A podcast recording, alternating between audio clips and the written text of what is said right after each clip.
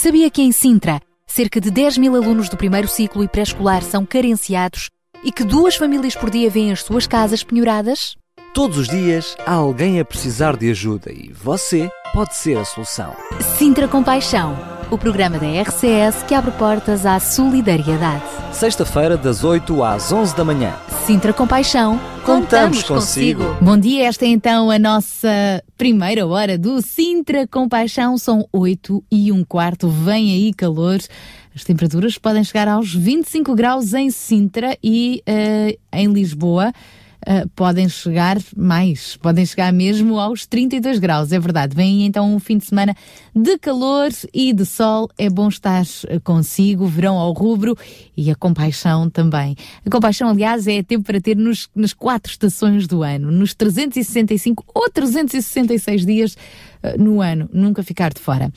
Ao longo de todo este mês temos-nos focado nas crianças, adolescentes, jovens. Este é o penúltimo programa antes do nosso tempo de pausa de verão e depois voltaremos em setembro, se Deus quiser. Para hoje, gostaríamos então de abordar uma questão muito séria que tem a ver com o dia uh, que hoje se assinala, Dia Mundial da Luta contra os Abusos e o Tráfico de Droga. E vamos nomeadamente falar da prevenção dos comportamentos desviantes na adolescência. Portanto, é esta a proposta que temos para si uh, no nosso Sintra Compaixão de hoje. Fica desde já o convite, junte-se a nós até bem pertinho das, uh, das 11 da manhã. Daqui a pouco já se junta a mim o João Barros e também Daniel Galaio para o nosso Fórum da Última Hora. Para já abrimos então, continuamos agora com os Letarem no tema És Minha Fonte. E logo depois Junta-se ainda a nós também a Marta Watson, a voz mais jovem, mais fresca do nosso programa. Daqui a pouco já lá vamos.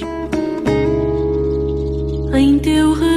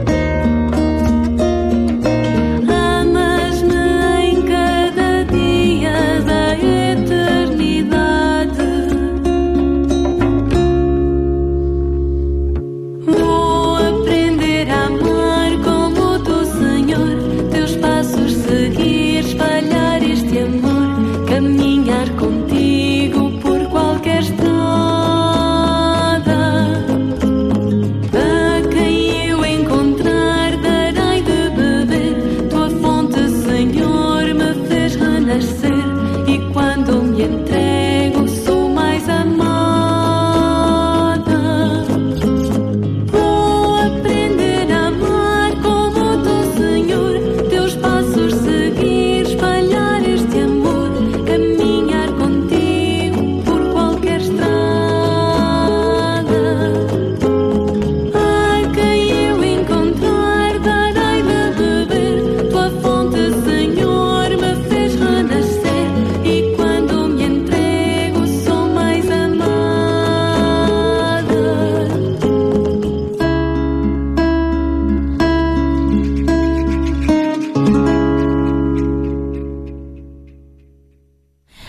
Música com os Letare. São 8 horas e 20 minutos. Nós avançamos agora com o nosso espaço Weekend com a Marta Watswood. Olá, Sara e Daniel. Olá aos ouvintes da RCS e do programa Sintra Compaixão. Eu sou a Marta da UCB Portugal e estamos aqui para mais um Weekend. Em primeiro lugar, queria convidar-vos a todos a partilharem no facebook.com barra RCS, o Facebook da RCS, para vocês qual é a importância de trabalho em equipa. Por exemplo, na escola no trabalho, qual a diferença entre fazer algo sozinho ou com os outros? Trabalhar em equipa é mais do que uma oportunidade de cada um fazer menos. Já pensaste nisto? Sabias que quando te pedem para fazer um trabalho grupo, os professores não estão à espera de facilitar a vida. Muitas vezes trabalhar em equipa torna-se uma grande frustração. E isto não é porque não gostemos das pessoas com que trabalhemos, ou por pensarmos que trabalham mal, ou que sozinhos fazemos melhor. Mas seja na escola, no trabalho ou em qualquer projeto, muitas vezes trabalhar em equipa com os outros é das coisas que mais gera confusões e intrigas. E porquê? Uma coisa muito importante é a posição do líder. E isto acontece sempre, quer seja voluntário, porque num determinado projeto as pessoas são contratadas por uma pessoa, ou inconscientemente, quando uma pessoa assume as rédeas e acaba por se tornar a pessoa com que todos fazem as perguntas. De certeza que sabes do que eu estou a falar. Este líder, voluntário ou não, tem a primeira grande importância para o sucesso do objetivo. Se o líder não tiver um mapa ou GPS a indicar o caminho para onde vai, ou pior, se não fizer ideia do destino para onde vai, este é o primeiro passo para que o resto da tripulação comece a andar às voltas. Se Vasco da Gama não soubesse para onde é que queria ir, talvez os marinheiros portugueses nunca tivessem chegado à Índia. Um remava para cada lado e as caravelas andavam entre a África e Portugal o resto da vida. A força de uma equipa para chegar ao seu destino parte então da visão do líder e de uma explicação clara a todos do caminho para que querem seguir, o objetivo final. Mesmo que, como dissemos no último weekend, possa ser muito diferente do que até tinham planeado. É por isso que também muitas vezes vemos as pessoas insatisfeitas. Chegas com os políticos, com o Estado, com as organizações, com os patrões. Isto porque muitas vezes andamos todos aqui às voltas e ninguém sabe o seu papel para chegarmos a um objetivo, porque nem o temos. Temos de saber para onde vamos. Não faças nada só por fazer. A compaixão no que fazemos é um dos ingredientes para o sucesso. Mas esse não é o caminho. Porque se te moves também só por amor e não tens nenhum objetivo, nem que seja o de espalhar esse mesmo amor, então vais te tornar perdido e frustrado também. Procura o teu caminho, envolve os que te rodeiam, a tua equipa para a vida, mas concentra-te que tudo tem um propósito. Até à próxima! Ora, é isso mesmo, saber trabalhar em equipa e também, quando assumimos posições de liderança, dar assim uma boa uh, uma boa chega, não é? Para quem está a caminhar connosco, como nos disse aqui a Marta Watsud, neste espaço Weekend. Beijinhos, Marta. Obrigada, esta Marta. Uh, grande líder aqui no espaço Weekend, sem dúvida. Vamos agora seguir os cânticos de sempre com o tema Vaso Novo e logo a seguir dou os bons dias também ao João Barros. Aliás, o João já está aqui. João, já podes dizer bom dia. Bom dia, Sara. Bom dia a todos os nossos ouvintes. Eu, eu, não digo nada neste momento, não é? Eu só, só entro em antena quando tu me dizes. Ah, minha, é assim, eu tenho aqui a música prontinha para falar, mas se calhar, já que estás aqui, conta-nos tudo. Eu já dei uma, uma introdução, aliás, tu és sempre fantástico a mandar-nos atempadamente os guiões, então eu quando chego aqui já tenho a papinha quase toda feita. Uh, ou seja, já consigo estar dentro do tema do programa e já, já partilhei com os nossos ouvintes então que hoje é o Dia Mundial da Luta contra os abusos e o tráfico de droga e por isso este vai ser um dos focos do nosso programa, também na área da prevenção, já que temos vindo a falar de crianças e jovens. Sim, exatamente. Uh, calhou realmente hoje ser esse dia, não é? E não é, e não é um dia com pouca relevância, porque realmente trata-se de, de, uma, de uma de, das principais causas de morte, inclusive entre os mais jovens, a nível da Europa. E, portanto, iremos aprofundar um pouco mais esta, esta realidade. São realidades que nos custa muitas vezes uh, abordar. E, num programa de rádio, uh, enfim, são, não, não é fácil estar a falar do que as drogas hoje em dia ainda nos trazem a nível da nossa sociedade, sabendo que realmente é, é, é algo destrutivo, destrói vidas, destrói famílias, destrói bairros, enfim, nunca tive a experiência de viver em, em bairros que sofrem desta, desta problemática, já passei várias vezes, já ajudei bastante também certas, certas comunidades nesses bairros, mas realmente uh, o, o, ter casos de pessoas que sofrem uh, de toxicodependência, de, enfim, de dependências, não só de propriamente de drogas, mas também de álcools e, e de outras substâncias, pois é, é, é, realmente terrível. Podemos imaginar o que certas famílias, certos pais podem viver em, em certas situações como, como estas. Portanto, é um dia a assinalar. Uh, muitas organizações hoje em dia estão mobilizadas, uh, sobretudo, obviamente, as organizações que trabalham nesta área de recuperação de pessoas que passam por, por, por, esta luta. E, portanto, não podíamos nós, a nível do programa, deixar de salientar este dia e trazer também uma dimensão um pouco mais uh, vamos lá dizer, uh, juvenil, no sentido em, em que durante este mês todo temos estado a abordar a, a, a, questão das crianças e, enfim, a realidade vivida por elas nos dias de hoje. Uh, não falamos das crianças como se fosse uma faixa etária uh, que não nos diz uh, nada ou não nos diz respeito, bem pelo contrário, temos filhos, queremos o melhor para, os nossos filhos e, e para as gerações vindouras. Portanto, sabemos que estas crianças, estes adolescentes, estes jovens acabam por ser muitas vezes expostos a realidades nas escolas, nas ruas, com os seus amigos uh, e nós como pais uh, ficamos muitas vezes com os corações uh, nas mãos porque, enfim, nunca sabemos o que anda à volta de, dos nossos filhos. E esta é, é, a realidade vivida no dia a dia e, portanto, queremos aqui dar aqui uma, uma, um toque um pouco mais virado para, para, para os desafios de, das nossas crianças que muitas vezes até são abordadas por, por estas questões. Graças a Deus, nas escolas muitas vezes acaba, acaba, eh, enfim, acabam por desenvolverem programas preventivos e que têm sido muito eficientes e, e muito elucidativos no sentido de sensibilizar os mais novos os mais jovens a estas realidades e a prepará-los também eh, para enfrentá-las. Eh, e isso muitas vezes acaba por acontecer eh, entre, entre os adolescentes não saberem muito bem como lidar quando surgem estas situações de abordagem a nível de, enfim, das primeiras experiências, primeiras descobertas, a nível de, eh, de substâncias e, e, é sempre muito in, inofensivo. No princípio é muito inocente, é muito entre amigos, mas uh, a pouco e pouco as pessoas acabam por estarem metidas nisso. Portanto, queríamos abordar aqui esta questão com maior profundidade também durante o, o, nosso fórum, mas mesmo ainda nesta primeira parte do programa, queríamos aqui dar alguns toques uh, preventivos sobre uh, os aspectos importantes a ter em conta com os nossos filhos, com estas realidades. E, sobretudo, ainda para mais também nesta altura do verão. Uh, nas praias, enfim, uh, enquanto os nossos filhos uh, estão pouco mais inativos, não têm aquela pressão do horário, a disciplina do dia a dia, de ir à escola, mas sim acabam por ficarem assim um, um bocado sem, sem muita orientação.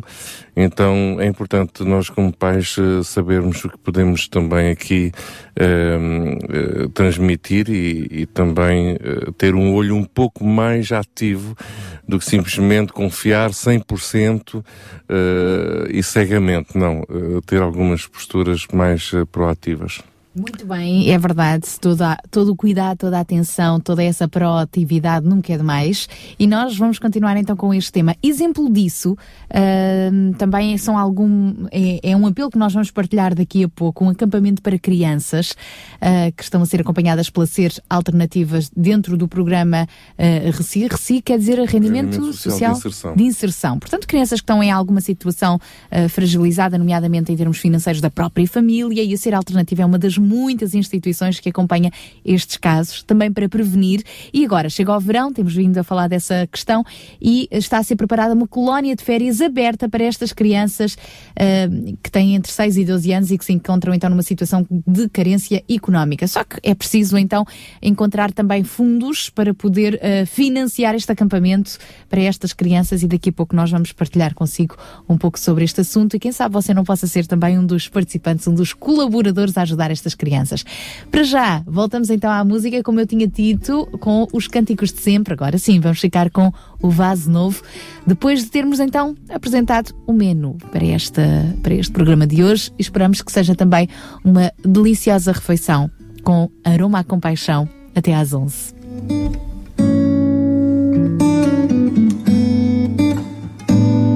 Eu quero ser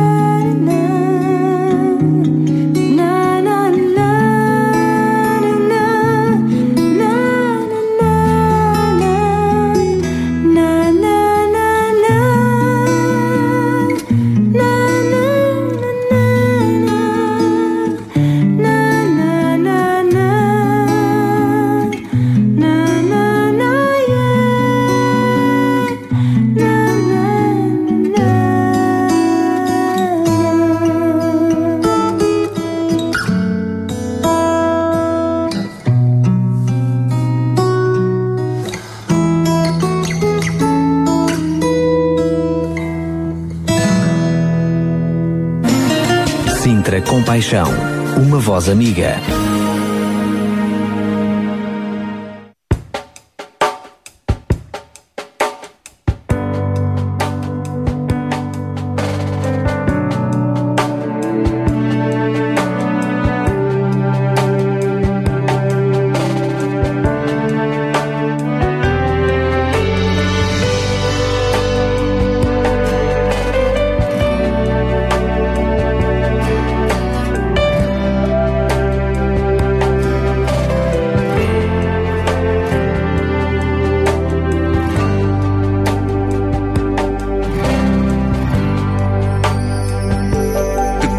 Coração grato e cheio de amor. Eu te agradeço, Jesus, pela tua morte na cruz. Tu me arrancaste das trevas da morte e da perdição. Por isso é que eu te dou meu coração a minha alma, Senhor, bendiz. Bendiz a minha alma, Senhor, bendiz. Bendiz a minha alma, bendiz a minha alma, Senhor. Bendiz a minha alma, Senhor, bendiz. Bendiz a minha alma, Senhor, bendiz. Bendiz a minha alma, bendiz a minha alma, Senhor. És tu quem perdoas as minhas faltas. És tu quem saras as enfermidades.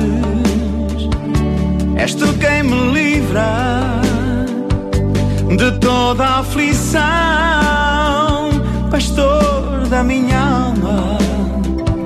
Toma o meu coração.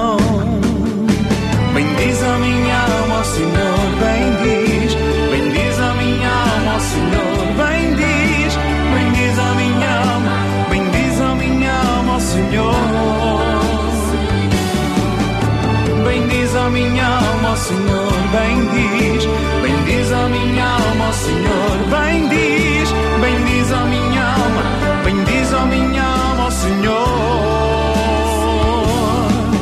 Bendiz a minha alma, bendiz a minha alma, Senhor. Bendiz a minha alma, bendiz a minha alma,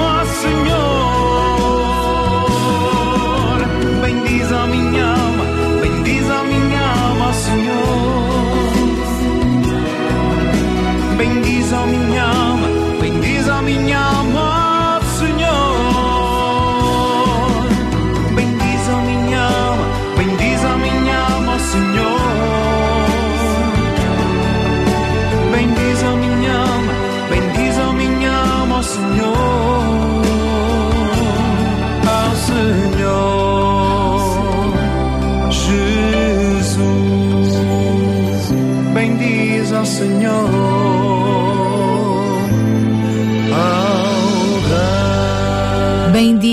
Minha alma. Música com José António Souza. João, eu já há pouco referi, vamos daqui a pouco falar um pouco sobre uma colónia de férias que a Ser Alternativa está a organizar para uh, crianças que estão ins inseridas no programa do Rendimento Social de Inserção e vamos tentar encontrar aqui também quem uh, nos ajude a encontrar suporte financeiro para esta colónia de férias e vamos falar também daqui a pouquinho, vamos voltar a um assunto que já abordámos em programas anteriores, o ReFood de Rio de Mouros. Queres só contextualizar um pouco do que é que se trata? Sim, realmente uh, já creio que há uns dois anos que uh, lançamos aqui, inclusive uh, as primeiras pessoas com o próprio Presidente da Junta de Freguesia de Rio de Moro, anunciamos, divulgamos, mobilizamos, houve os encontros, foram organizadas várias reuniões para mobilização de gestores, uh, eles chamam gestor, gestores pessoas que realmente têm a responsabilidade de procurar, uh, enfim, restaurantes, comércios, através dos quais se possam recolher alimentos. Um, e portanto tem sido uma caminhada e uma caminhada que não tem sido fácil para, para eles, no sentido em que se apontava por um determinado espaço e depois chegou-se à conclusão que esse espaço não era o mais indicado.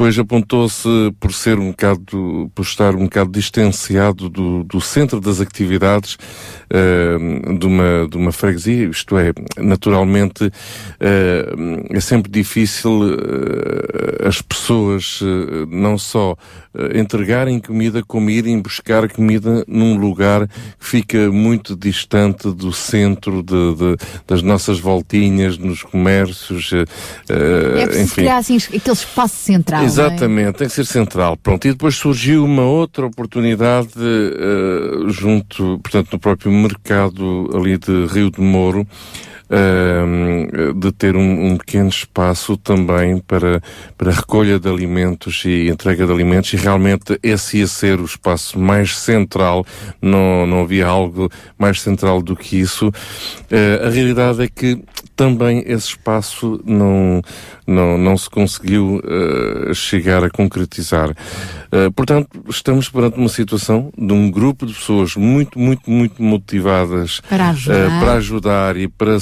servirem a sua comunidade local, só que realmente ainda com um grande desafio de encontrarem o seu espaço para fazer este trabalho. Nós já vamos continuar a falar então sobre esse desafio. Daqui a pouco vamos entrar em contato com uma das coordenadoras do RIFO de Rio de Mouros fica desde já aqui o, um, alerta, não é? Para que estejamos atentos então ao que ela vai partilhar connosco daqui a pouco. Para já ficamos com Jenny Simons neste This I Know. Estamos a 19 minutos das 9 em um dia de sol, de calor, verão pelo milhares. When it comes to being free, I am my own worst enemy. I can't criticize every move I make. I got a microscope on my mistakes. And I still glory from the one who made me me. I know the words, but help me believe.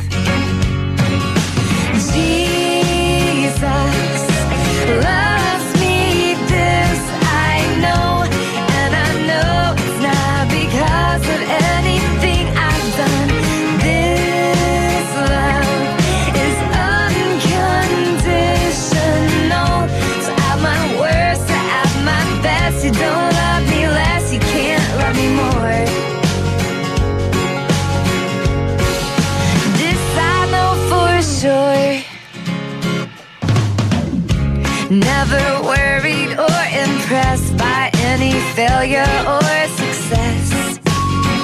Cause I know somehow, someway I'll make you smile. You cannot help but love your child. You created and you called it good. So I can sing this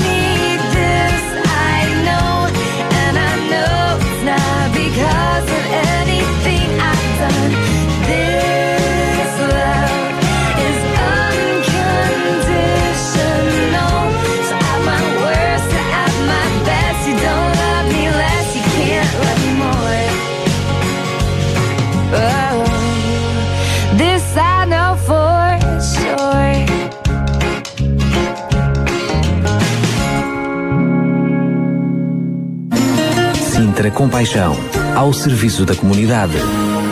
E eles realmente têm sido incansáveis ao serviço da comunidade, em especial na freguesia de Rio de Moro. Estou a falar do projeto ReFood, que tem precisamente como lema uh, aproveitar uh, todo o tipo de alimentação sem desperdiçar. Se está boa, não é para deitar fora. Se sobrou, então vamos partilhar com quem mais precisa. É uma política deste ReFood que já existe em várias freguesias. No Conselho de Sintra é pioneiro em Rio de Mouros e é muito à base do voluntariado. Portanto, um grupo de voluntariados que acredita uh, neste ReFood, nesta estratégia então de fazer uma ponte entre quem tem para não desperdiçar e levar a quem precisa ou quem precisa ir lá buscar. Enfim, por isso é, é necessário um ponto de encontro, um local central para dar e receber esta, estes alimentos. Ora, para conversar melhor connosco sobre uh, esta iniciativa que já tem vindo ao longo dos tempos a juntar cada vez mais voluntariados, mas que agora precisa também de um espaço, espaço físico, vamos uh, conversar com uma das coordenadoras do ReFood Rio de Moro, Teresa Ramos. Olá, bom dia, obrigada por estar connosco. Bom dia, bom dia. Teresa, como é que funciona então o ReFood em Rio de Mouros? É assim, neste momento o ReFood em Rio de Moro ainda não está a funcionar em pleno porque não temos ainda um centro de operações. Uh, temos, temos-nos reunido, aliás, reunimos-nos várias vezes, uh, para conseguirmos uh, angariar mais voluntários, porque o projeto é 100% voluntário. a ReFood não trabalha com dinheiro nenhum, só com doações. Um, e neste momento, como não temos ainda um centro de operações, não estamos a trabalhar em pleno. Temos tido uh, a ajuda de parceiros, nomeadamente da Junta de Freguesia, que se tem esforçado bastante para nos conseguir um centro de operações, mas como somos uma freguesia muito grande, com várias associações também a precisarem de um centro, um, não conseguimos ainda. Uh, daí, neste momento, estarmos a apelar à comunidade. Uh, se alguém tem uma loja com cerca de 150 metros quadrados uh, disponível, uh, pro bono, porque lá está, como não funcionamos com dinheiro, uh, não podemos pagar aluguer, e estamos neste ponto. E esta é a grande necessidade e é o apelo que aqui deixamos. Sim. Que características é que deve ter esse espaço para que vocês possam realmente uh, torná-lo é, funcional? Tem que, tem que, ser um espaço, como já disse, com, com cerca de 150 metros, uh, junto uh, de, de, de meios de transportes uh, para que os voluntários que não têm carro uh, se possam deslocar, assim como os beneficiários portanto, todos aqueles que necessitam de alimentos. Uh, nós, uh, portanto, o que pretendemos era essencialmente uh, na zona da estação de Rio de Moro, portanto, ou do lado de cima da Rinchoa ou do lado de baixo de Rio de Moro. E isto porque está bem estaria bem situado em termos de fontes de alimentos, dos voluntários uh, que não tenham meios de transporte próprio, assim como de beneficiários, porque é a zona onde mora mais gente, onde está feito o levantamento por parte uh, da assistente social, da junta de freguesia e aonde há pessoas, portanto, que têm necessidade, assim como ficaria perto de outra zona que também há bastante necessidade, que é a Serra das Minas. Uh, e pronto, ficaria um bocadinho mais distante da estação, mas quem necessita poderia deslocar-se uh, até junto do centro de operações para recolher os alimentos. Era isso que eu lhe ia perguntar. O que é que se vai passar nesse centro de operações? Neste centro de operações, o que se faz é, eh, é a base portanto é onde estão é, é onde estão os frigoríficos, onde uh, são guardados os alimentos que são recolhidos, é onde se faz a distribuição uh, pelas diferentes caixas para as famílias dos alimentos e é onde se entregam os alimentos. Portanto, os beneficiários vêm junto desse centro uh, e recolhem o seu saco que normalmente tem uma refeição completa, constituída por sopa, prato e sobremesa, fruta. E os voluntários que, que queiram juntar-se a este projeto, uh, propõem-se a fazer o quê e como juntar-se a vocês? Os, os voluntários, uh, portanto, podem, só têm que dar duas horas por semana, não mais, e depois, de acordo com aquilo onde se sentem mais à vontade, podem fazer uh, três funções como voluntários, que é ir às fontes de alimentos, recolher os alimentos, e fontes de alimentos são os restaurantes, as grandes superfícies como o Pingo Doce, o Continente, o Intermarché, uh, cantinas de escolas, cantinas de, de, grandes empresas, todos os sítios onde nós sabemos e temos o levantamento feito já que na freguesia há alimentos que são desperdiçados, isto é, que são deitados fora, alimentos em boas condições onde foram gastos recursos e que são deitados fora. Estes alimentos têm que ser recolhidos. Portanto, há um grupo de voluntários que os recolhe e que os traz para o centro de operações, onde há outra equipa de voluntários que guarda os alimentos nos frigoríficos, cataloga, portanto, uh, de onde vêm e a data e guarda nos frigoríficos. Depois há uma outra equipa que os distribui e os entrega, portanto, divide em caixas e, e põe no respectivo saco de cada família, consoante o número de elementos da família, se há crianças, se há pessoas mais idosas, e consoante as características da família, é elaborado um saco com uma refeição completa, que depois há voluntários que entregam noutro espaço desse mesmo centro uh, às famílias. Portanto, essencialmente são estas três funções que os voluntários fazem. Portanto, recolher, guardar e distribuir. Muito bem, Teresa, está tudo muito bem explicado, dá para perceber que de facto o projeto está muito bem uh, idealizado, está planeado de uma forma funcional, agora falta mesmo é de facto o espaço para esta base das operações. Exatamente. Fica aqui o apelo para quem tiver uh, uh, algum contacto ou tiver algum espaço que possa ceder generosamente para esta missão na freguesia de Rio de Mouros, certamente entrará em contacto connosco ou mesmo quem se quiser voluntariar. Muito obrigada obrigada, Teresa. Muito obrigada eu, muito obrigada. E para terminar, quais são os contactos para quem nos está a ouvir para poder ir ao vosso encontro e uh, apoiar num destes desafios que aqui foram lançados? É assim, um dos contactos é o 93 551 9996. Podem também Pode, pode repetir, Teresa, por favor? 93 551 9996 poderão também entrar em contacto com o agrupamento de escolas de Rio de Moro Leal da Câmara, uh, que sabem canalizar toda a informação para a RIFUD Rio de Moro. Ou mesmo através da Junta de Freguesia, uma vez que também são parceiros, claro, também claro poderá. Sim, claro. Muito bem. Junta de Freguesia de Rio de Moro. E eu lembro que vocês têm uma página no Facebook, é só procurar ReFood Rio de Moro, porque há outros Rio Foods, ReFood Rio de Moro, e assim também poderão contactar-vos. Muito obrigada, Teresa. Fica aqui o apelo. Força Muito na vossa obrigada. missão. Obrigada Muito também. obrigada, muito obrigada e bom dia. Bom obrigada. dia. Ficámos a conhecer melhor o trabalho da ReFood de Rio de Moro, que a pouco e pouco tem vindo a crescer, com mais voluntários. Aliás, a ReFood Rio de Moro organizou agora há bem pouco tempo o primeiro encontro de voluntários eh, no Parque Urbano uh, Rinchoa, Rio de Moro.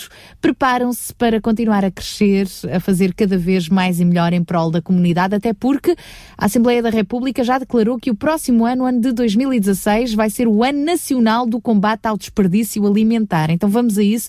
O ReFood é um dos instrumentos para fazer este combate ao desperdício alimentar e distribuir entre quem mais tem para quem mais precisa. Se gostaria de se voluntariar e principalmente se tem algum espaço que possa servir, uh, que possa servir de plataforma de recolha de distribuição, então entre em contato connosco aqui na RCS ou diretamente para estes contactos do ReFood Rio de Moro, que encontra no Facebook, através da Junta de Freguesia, do Agrupamento de Escolas Leal da Câmara ou do contacto 93 551 9996. Aqui os nossos contactos da RCS também estão ao seu dispor.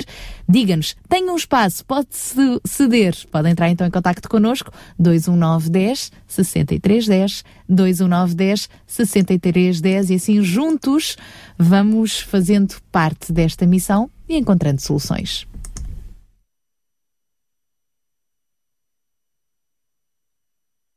Fica então desde já este apelo. Uh, João, Fala-nos um pouco também sobre a importância, tu, tu que conheces o, o trabalho da ReFood também a nível nacional, uh, a importância também de, de se voluntariar, uh, já, já sabemos que é muito importante uh, a utilidade de quem recebe. E o lado do, do voluntário, por exemplo, aproveitando agora a paragem, aproveitando um, um tempo em que algumas pessoas infelizmente estão desempregadas ou desejam dar mais de si.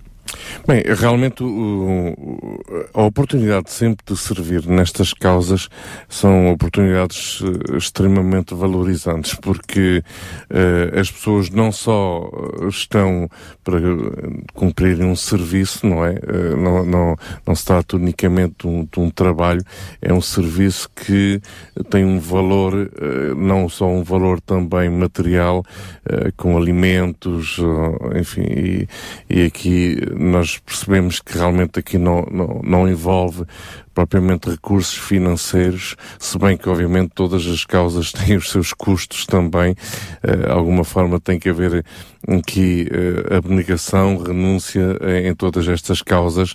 As pessoas são movidas pelo coração, são movidas pela, pelo desejo de ajudar quem, quem mais precisa e, e sem olhar a, a, a pormenores. realmente é, é, é uma, uma, entrega total a uma causa, uma missão, é, é dar sentido à sua sua vida, na realidade. Não é só dar sentido à necessidade de uma comunidade, mas é dar sentido à sua própria vida ao estarem envolvido com, com este tipo de causa, não é? Portanto, queremos encorajar os voluntários, mas voltamos aqui a reforçar este apelo que acabou de ser feito. Uh, o grande desafio continua a ser ter um espaço. Então, queremos aqui é uh, despertar um pouco os comerciantes, uh, donos de prédios, de espaços que estão vazios, enfim, eh, proprietários de espaços que, que eram antigas lojas, mas eh, lojas que não estão a funcionar neste momento. Sabemos que, enfim, eh, o comércio não está propriamente na, de vento em popa, não é?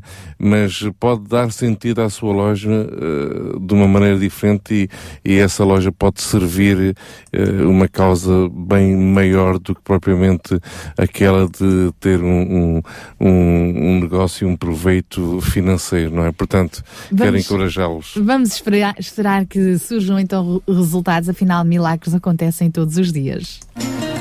Sintra Compaixão, uma voz amiga.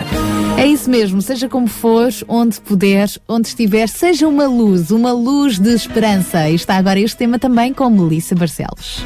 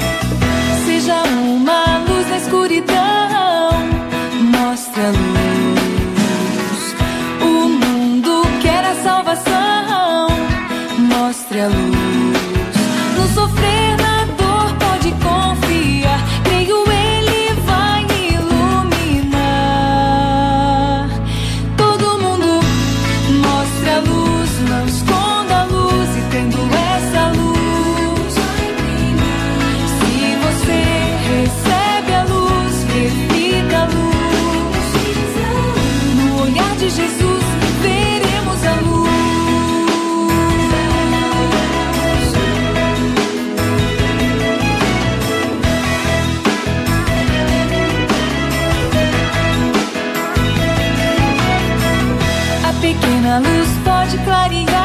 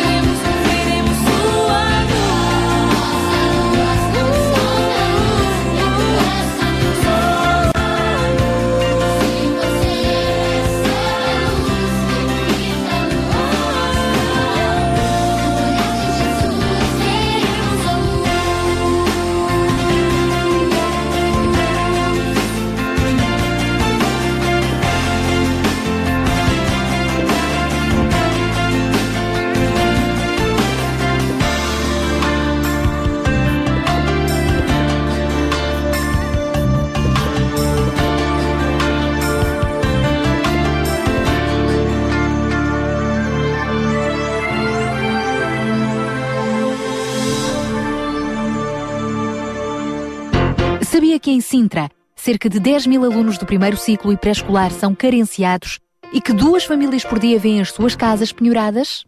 Todos os dias há alguém a precisar de ajuda e você pode ser a solução. Sintra Compaixão, o programa da RCS que abre portas à solidariedade. Sexta-feira, das 8 às 11 da manhã. Sintra Compaixão, Contamos consigo. Bom dia, são 9 horas e 2 minutos. Esta é então a segunda hora do Sintra Compaixão. Até às 11 cá estamos para lhe fazer companhia, mas não apenas para o entreter, é muito mais do que isso, para podermos encorajar-nos, inspirar-nos uns aos outros, abrirmos a porta do nosso coração e fazermos bem ao próximo. Ainda há pouco lançámos o apelo, o desafio arrojado do ReFood, não é? Estava eu aqui a conversar com o João, não era, João? Quem é que vai se lembrar de dar um espaço uh, para, para uma base de operações na freguesia de Rio de Moro, com cerca de 100 metros quadrados? É, Ao longo destes três anos, nós podemos dizer que temos assistido a milagres neste, neste lugar, eh, neste programa, e, e temos, eh, temos visto isso da forma mais inesperada acontecer, não é? Portanto, vamos acreditar aquilo que aos é olhos de possível. muitos é impossível. Portanto, olha, vamos ver.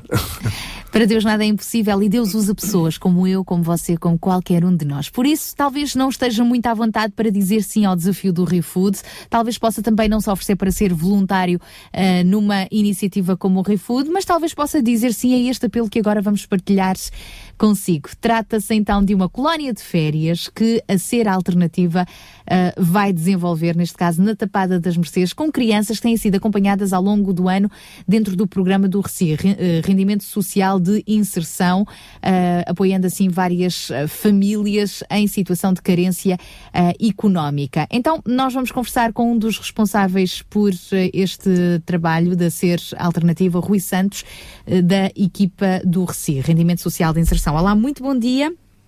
Olá, bom dia. Explique-nos lá então o que é que a Ser Alternativa tem vindo a desenvolver através deste programa com as famílias na Tapada das Mercês. Bom, a CEA Alternativa eh, é uma associação de apoio social que tem uma intervenção social, ou aliás, na sua intervenção social tem algumas respostas eh, sociais destinadas a, a- a famílias eh, com carência económica e também com, com algumas vulnerabilidades, nomeadamente do ponto de vista profissional.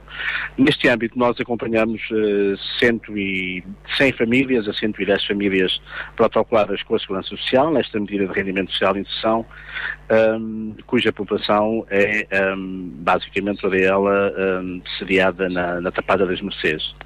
A nossa intervenção ah, foca aqui alguns, alguns eixos prioritários, nomeadamente o acompanhamento na procura de emprego a essas famílias, ah, no acompanhamento à saúde, ahm, ao exercício da cidadania e também focamos muito, muito na, na educação de, destas crianças e jovens que fazem parte destes agregados. Neste sentido, neste ano nós aceitámos o desafio de, eh, desafiando-nos a nós próprios, eh, nós quisemos eh, oferecer uma semana de férias essas crianças e jovens fazem parte destes agregados. Uh, por um lado, para, para proporcionar a essas crianças uh, umas atividades, ou uma semana de atividades, uh, que elas não têm outra oportunidade de fazer se não for assim, e por outro lado também aliviar um pouco a carga dos, dos, dos pais, sobretudo daqueles que trabalham, que nessa altura de férias poderiam eventualmente não saber onde digamos, onde, onde colocar os seus, os seus filhos. Deste modo, nós temos, temos então concebido uma colónia de férias a iniciar no dia 6 do próximo mês, no dia 6 de julho, vai do dia 6 a dia 10. É uma colónia ah, que não é voltada para fora, digamos, é só no horário normal de funcionamento, mas temos aqui um leque de atividades enormes eh, que as crianças passarão desde uma visita ao jardim zoológico, passando pelo, eh, pelo, pelo pavilhão de conhecimento, eh, pelo Mosteiro Jerónimos, depois irão também a um, a um complexo aquático eh, em Santarém, passarão também algum tempo de praia e terminarão aí num- numa, numa, numa empresa da Conselho de Sintra, mais propriamente em Martins, que é a Resi Química, onde passarão também um dia juntamente eh, com, digamos, com, com os funcionários e, e na piscina deste complexo, desta empresa que é a Resi Química. Maneira que é uma, é uma atividade muito diversificada, temos, eh, temos eh, digamos, temos contato com a colaboração de algumas empresas para nos, e, e também algumas instituições para nos ajudarem e apoiarem na, na execução desta, desta atividade. Um, e, uh, digamos, continuamos a contar com, com as pessoas de boa vontade, ainda para algumas, algumas necessidades que nós temos, nomeadamente a garantia do lanche diário e, e, e- as refeições a estas crianças, bem como a entrada em algumas, uh, digamos, em alguns, em alguns complexos que iremos visitar. Contamos com a boa vontade, então, da- das pessoas que queiram juntar-se a nós neste projeto. Eu penso que é. um, Rui, é um e qual é o período em que vai decorrer então esta colónia de férias para estas crianças? vai decorrer no dia 6 de julho a dia 10, E- de e- segunda à sexta. Portanto, estamos, temos uma semana para nos prepararmos, não é? Para, para recebermos bem, apoios. é verdade. e estamos a falar de quantas crianças, recorde-me? Estamos a, criar, estamos a falar de 20 crianças. 20 crianças, portanto, que nesta semana ah, estarão então convosco durante todo o dia, incluindo refeições e estes passeios. Ah, isto dá uma média de que, ah, de que, de que valor por criança?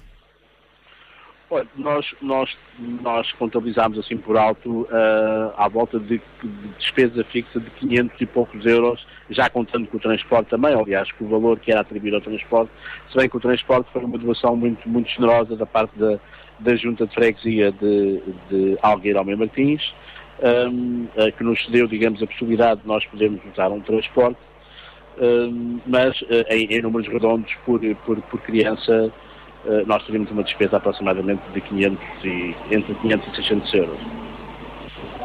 Fica então este, este número ah, aqui lançado e fica desde já o, o apelo para quem quiser eh, contribuir eh, voluntariamente então com o que for possível, 10 euros, 20 euros, 30 euros, cada um depois dará conforme o seu coração e poderá ajudar-se nestas atividades da colónia de férias. Muito obrigada, um grande abraço. Obrigado, eu muito obrigado E- e também que- pela vossa disponibilidade em nos, em nos este, este, este tempo. E que sejam muito bem sucedidos então nesta, ah, nestas atividades da colónia de férias propostas então para estas crianças das- da freguesia, portanto, de Mãe Martins, ah, neste caso específico Tapada das Mercês, pertencem a, a famílias ah, apoiadas através do rendimento social de inserção e, portanto, a ser alternativa propõe-se a ter uma semana de férias diferente ah, com estas crianças que inclui visitas ao Jardim Zoológico, Pavilhão do Conhecimento, Mosteiro dos Jerónimos, Planetário, ao Parque Aquático de Santarém, ahm, as despesas também com as alimentações. Claro que tudo isto tem as suas verbas e por isso, se gostaria de contribuir com a ser alternativa para que estas crianças possam ter, de facto, esta semana de férias diferente. Então, fica desde já o apelo. Entre em contacto connosco, 21 77105 Uh, ora bem, 219106310, é isso mesmo, agora de vez em quando falha-me o número, são tantos números, olhar para tantos números ao mesmo tempo. Portanto, entre em contacto connosco uh, e dê o seu contributo, também via SMS para o 96 10 44 707. 96 10 44 707. Fica o apelo, aguardamos o seu contacto telefónico, a sua mensagem e diga-nos generosamente se pode ajudar uma destas crianças e com que valor para que a pouco e pouco possamos contribuir para estas crianças terem de facto uma semana de férias fantástica. Sintra Compaixão. Paixão por Cristo e compaixão pelas famílias do Conselho de Sintra. 219106310 é este o contacto telefónico então da RCS. Para já seguimos agora com a música de Eber Marques.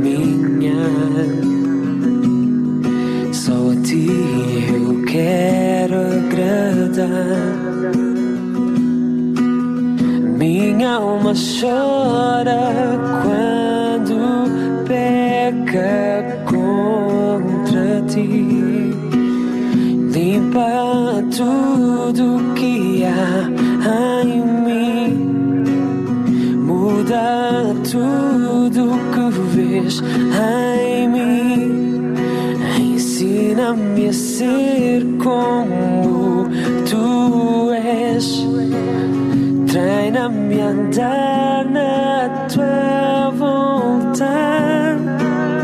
Limpa tudo que há em mim. Muda tudo que vês em mim. Motiva-me a ser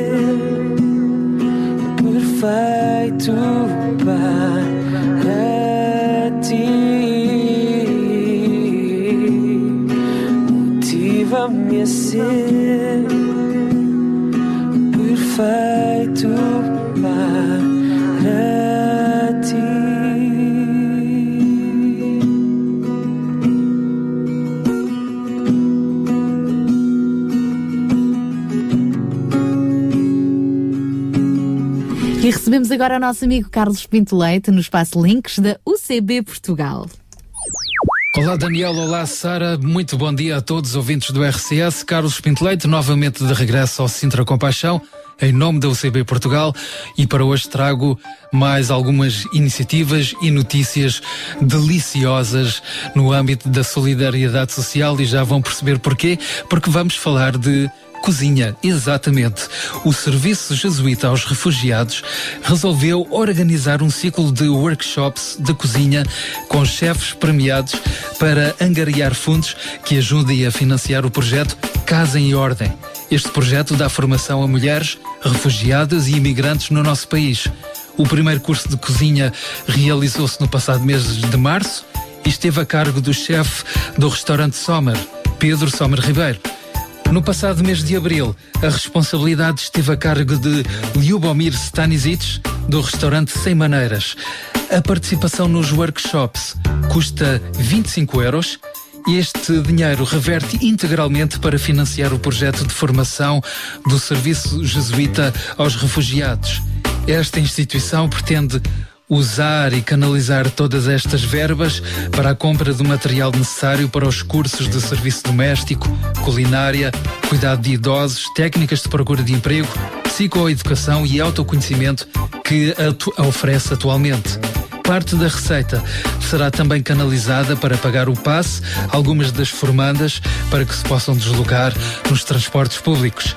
Até setembro, até o próximo mês de setembro, esta organização pretende organizar ainda mais dois cursos de culinária solidários, mas ainda não são conhecidos os nomes dos chefes que irão participar. Ficamos, pois, na expectativa das próximas notícias. A última edição do programa Casa em Ordem formou 20 mulheres e 13 delas já estão empregadas na área de prestação de cuidados a idosos, acompanhamento de crianças e serviços de limpeza. Fica a referência do site Serviço Jesuíta aos Refugiados, jrsportugal.pt. Da minha parte, por hoje é tudo. Prometo voltar para a semana com mais notícias e iniciativas no âmbito da solidariedade social. Sara, Daniel, a emissão é vossa. A todos os ouvintes do RCS, um ótimo fim de semana.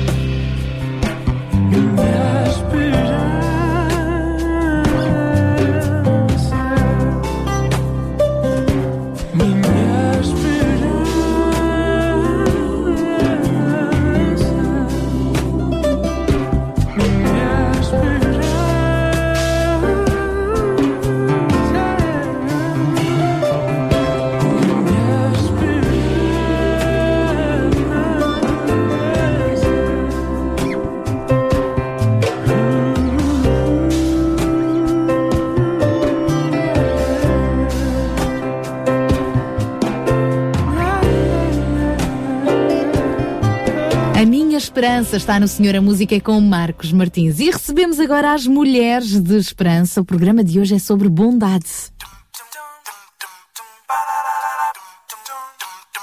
Mulheres de Esperança. Música, entrevistas, temas do seu dia a dia. Para mulheres que teimam em ter fé na vida. Olá, Sónia. Estás muito bonita hoje. Ou seja, és sempre bonita, mas hoje parece que tens um brilho diferente. Oh, Sara, obrigada. Sabes que eu li uma história que dizia que as pessoas bondosas, mesmo que não sejam fisicamente bonitas, algo de belo aparece nos seus rostos que as transforma? O que me fez pensar e desejar ser bondosa, o que automaticamente me torna bonita. Eu acredito nisso completamente. Por outro lado, há pessoas cujos traços e corpos são tão perfeitos, mas os seus olhos e palavras são duros e não nos sentimos muito bem junto delas. Mas eh, falaste em ser bondosa. O que é bondade? Parece um conceito muito diluído no nosso tempo e é pena, porque a vida com bondade seria completamente diferente. E vamos falar sobre isto hoje no seu programa Mulheres de Esperança. Todas as semanas estamos aqui neste mesmo horário, na sua estação, para fazer companhia e proporcionar momentos de reflexão e desejo de ser uma pessoa diferente. Ouça esta música que lhe oferecemos, que voltamos já a seguir.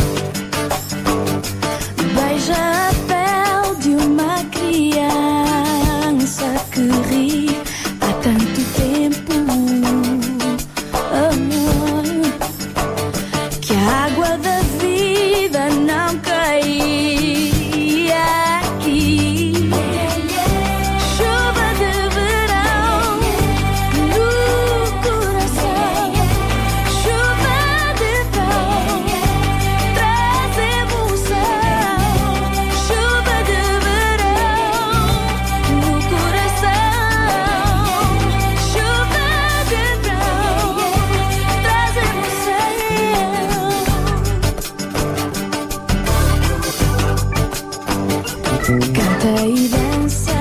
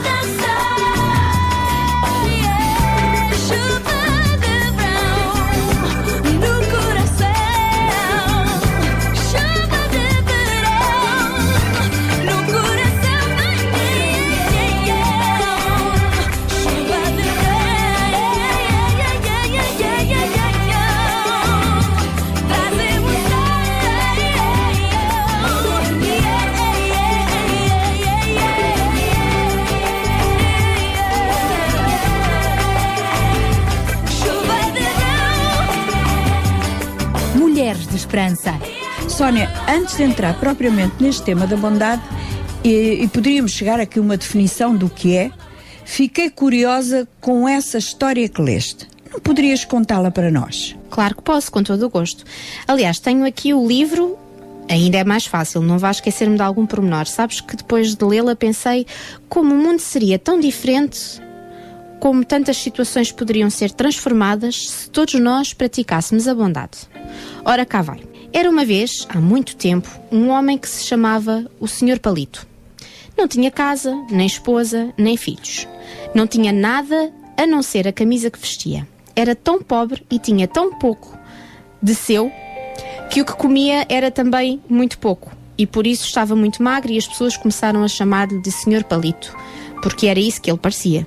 Todos os dias ele ia à igreja implorar que Deus lhe desse melhor sorte.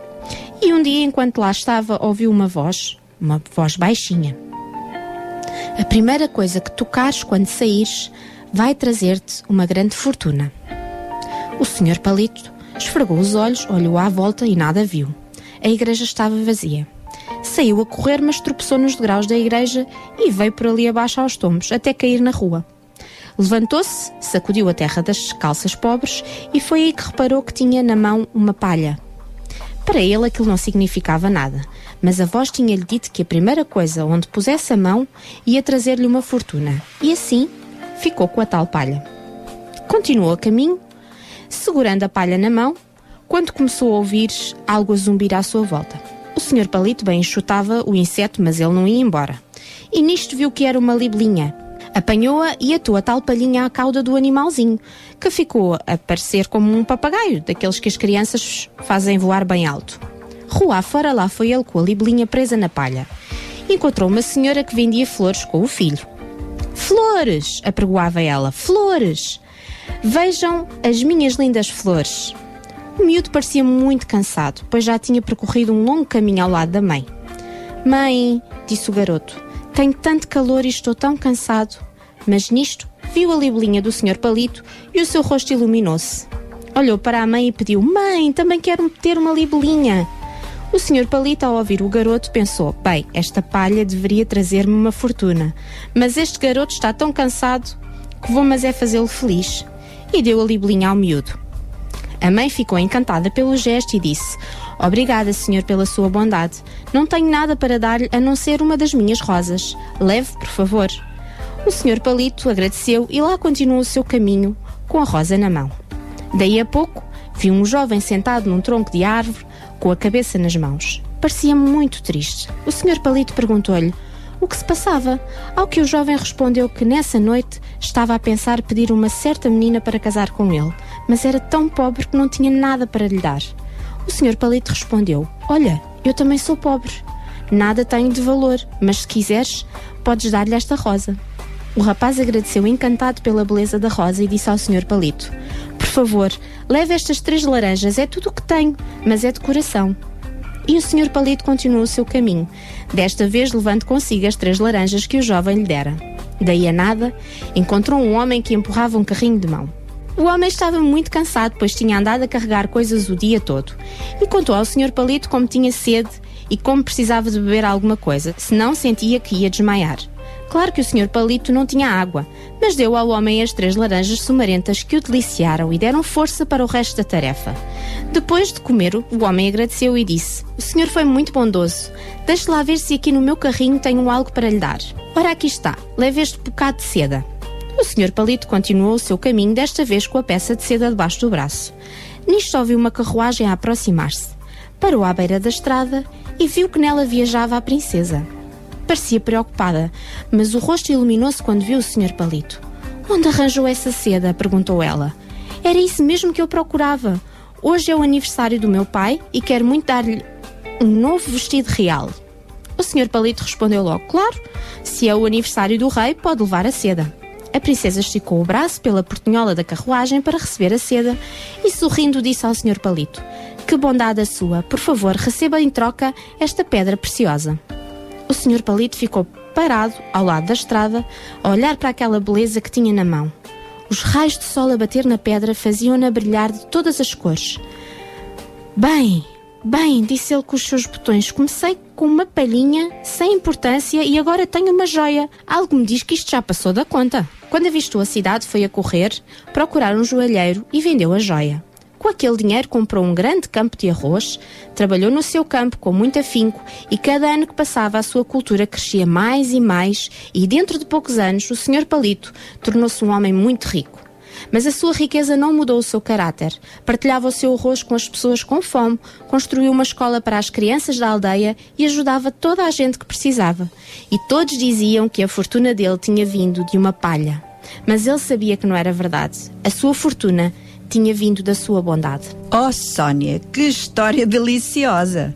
Eu espero que as nossas ouvintes tenham gostado dela como eu gostei.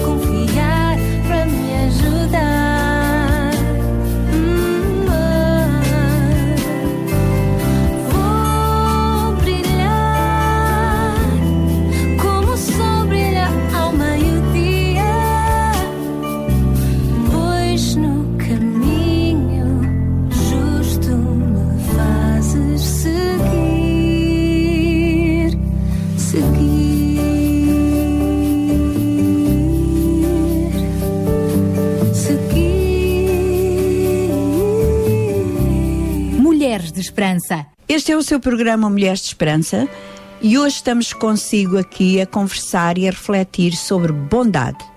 Bem, já que a Sónia vos leu uma história tão linda, acho que também eu vou ler-vos algo que me tocou também. É de um livro muito interessante que se chama Cartas para a Minha Filha. O livro consta de várias cartas que uma mãe resolve escrever à sua filha adolescente. Cartas sobre a vida, questões que nos são colocadas pelas nossas filhas. Eu escolhi esta pois tem tudo a ver com o nosso tema e diz assim: Minha querida filha, perguntas-me tantas vezes, mãezinha, achas-me bonita? E eu respondo sempre: És a menina mais linda do mundo. E tu dizes logo a seguir: Dizes isso porque és minha mãe. Estás certa e errada. É verdade que sou a tua mãe, mas porque te conheço melhor do que qualquer outra pessoa, posso afirmar que és bonita. Os teus olhos brilhantes, o teu rosto alongado, o teu nariz que tu achas grande, é tudo belo para mim. E quando sorris ou ris, a tua alegria aparece e ficas mesmo linda. Não admira que sejas tão querida pelos teus amigos e colegas de escola. Esse sentido de alegria Vem da paz que Deus te deu e da certeza que os teus pais te amam muito. Há quem chama isso beleza interior. Lembras de uma mulher que conheces que tem uma cara feia, mas que na sua juventude até foi bonita, porém ao longo dos anos foi ficando mais feia porque tinha pensamentos feios? Uma pessoa que tem bons pensamentos não pode ser feia. A beleza interior faz as outras pessoas sentirem-se belas também, mesmo que sejam estranhas para nós. Dizer obrigada ao condutor do autocarro vai tornar a sua tarefa mais agradável. Oferecer o lugar a uma mulher grávida vai fazer com que ela se sinta apreciada. Pequenos gestos de bondade só podem vir de alguém que tem paz consigo própria.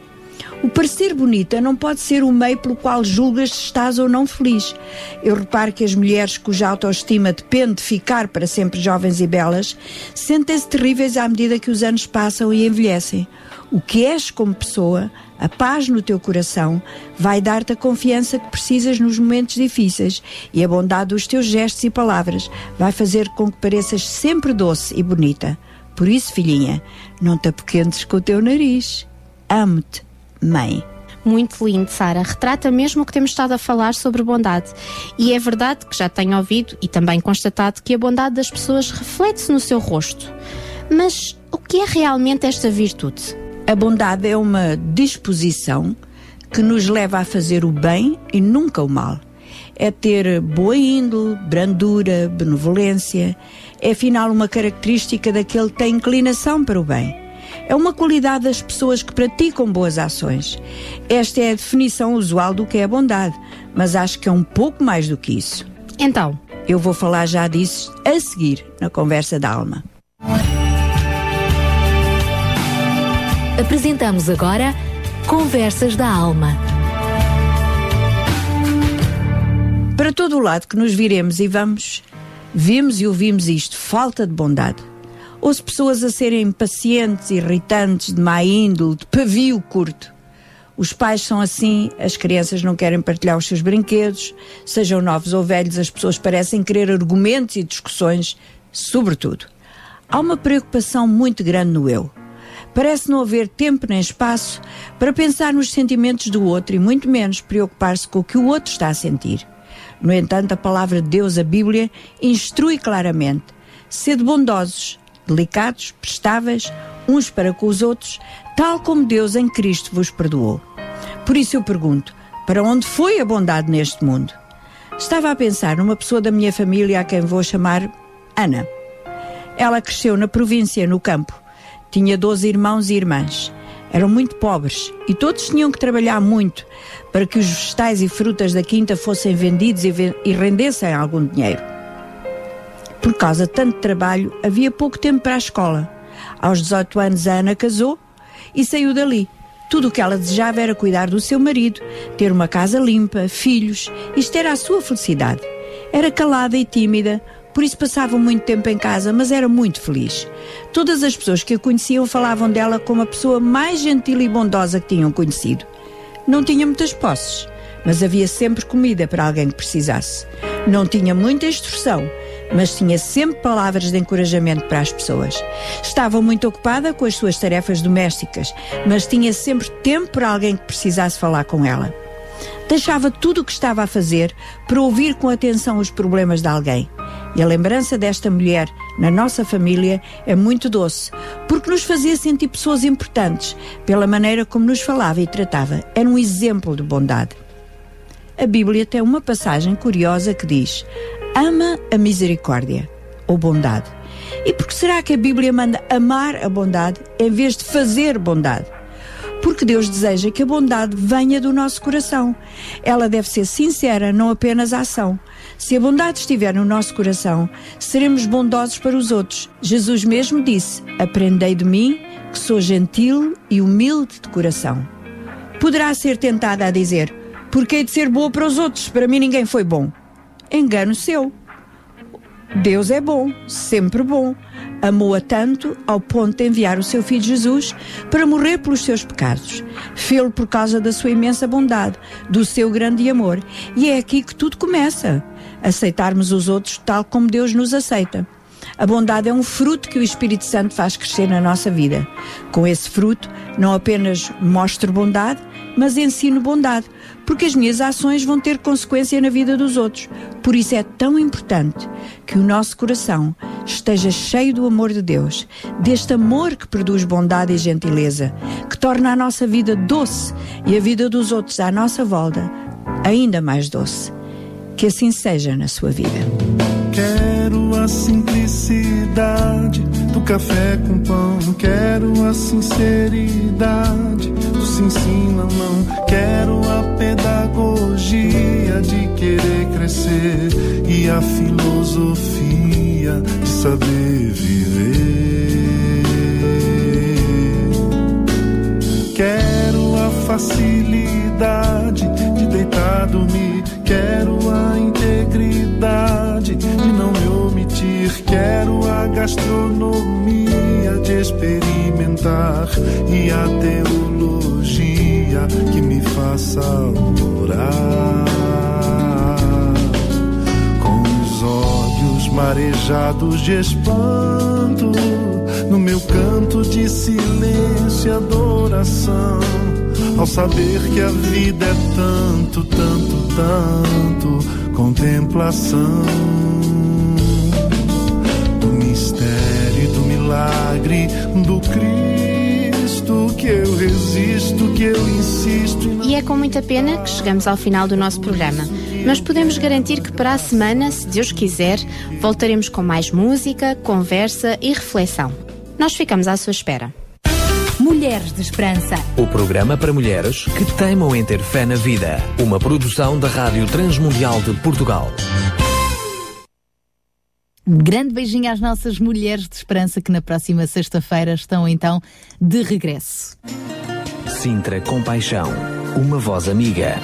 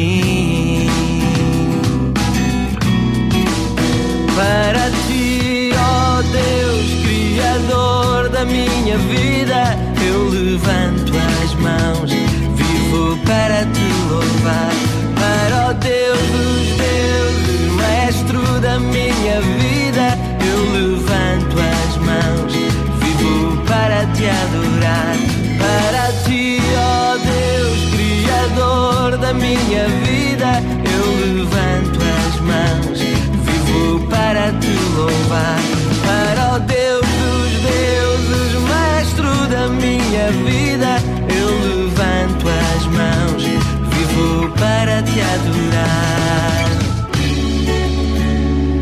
Aleluia, aleluia, fica bem perto de mim, ouve a minha voz. Aleluia, aleluia, fica bem perto de mim ouve a minha voz.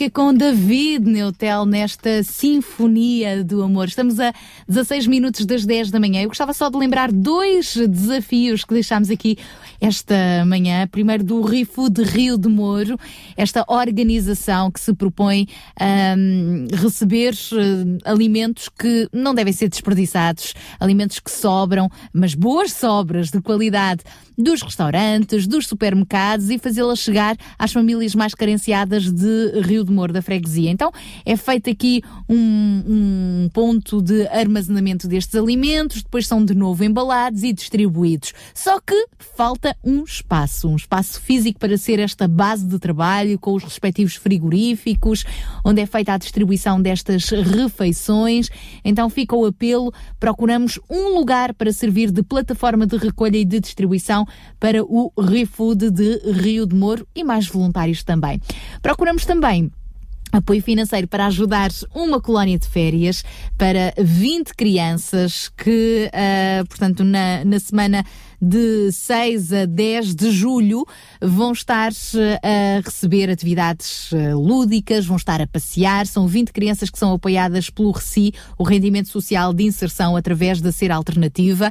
E uh, já feitas as contas, há pouco tivemos um contacto com um dos coordenadores deste serviço e que nos explicou, então, feitas as contas, o total uh, para que estas crianças possam ter esta semana de férias será cerca de 1.700 euros. É verdade que já há muitos apoios têm surgido para a alimentação, para os transportes, inclui também entradas destas crianças no Mosteiro dos Jerónimos, vão ter assim uma tarde também nos escorregas, no Jardim Zoológico e feitas as contas, portanto, o total destas crianças será 1.700 euros, com todos os apoios estão a faltar cerca de 500 euros, ou seja, dá 25 euros por criança, para que elas possam de facto ter esta, usufruir ao máximo desta colónia de férias eh, durante todo o dia, com toda a alimentação incluída, transporte e atividades lúdicas. Então, se gostaria de ajudar uma destas 20 crianças que estão inseridas no RECI, no Rendimento Social de Inserção, a ter esta experiência de férias, fica 25 euros por criança, é o, o montante que está então a faltar para financiar estas férias.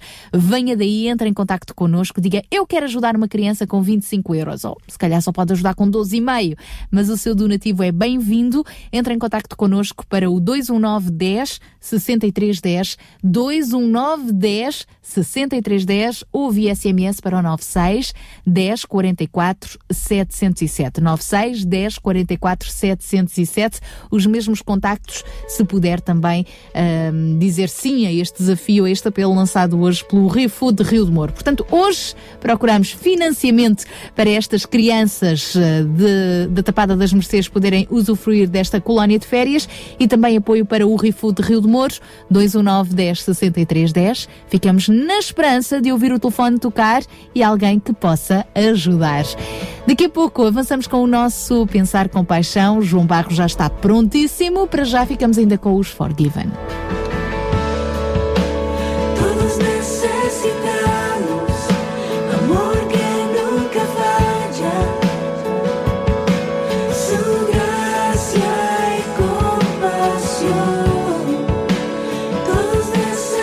Mary.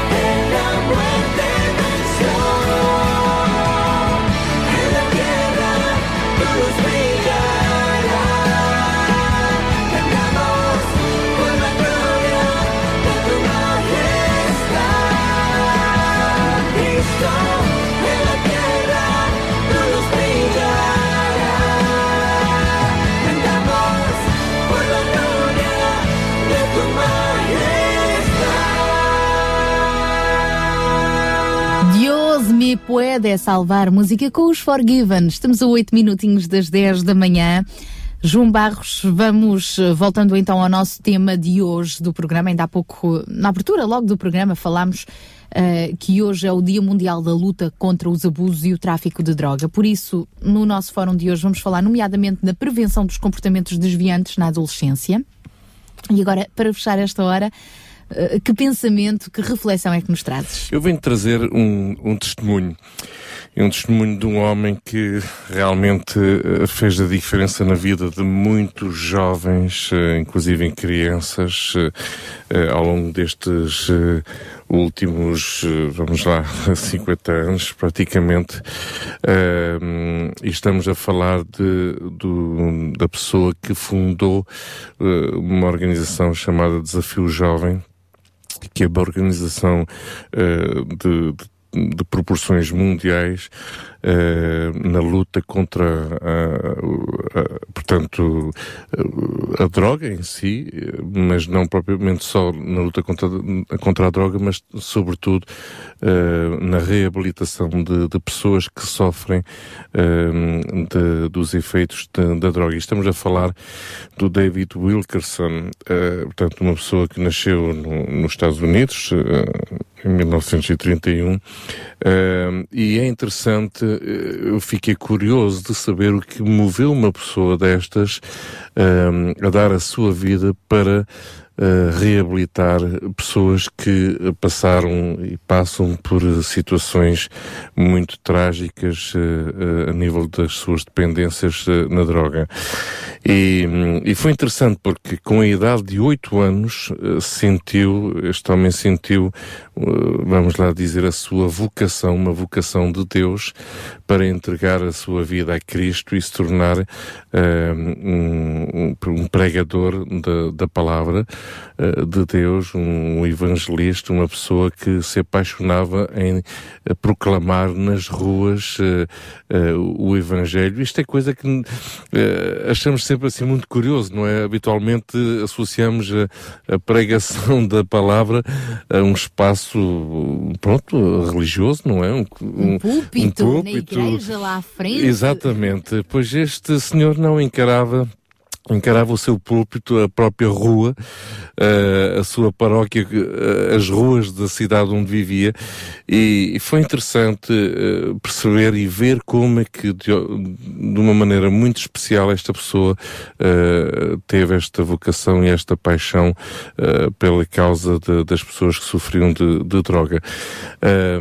E, e, realmente, enfim, ele é conhecido por ser dos primeiros a terem desenvolvido um ministério uh, para jovens, não é? Portanto, um, um, trabalho a favor dos jovens toxicodependentes e, e sobretudo, membros de, de gangues uh, na cidade de Manhattan, uh, Bronx, Brooklyn, na cidade de, de, de Nova York.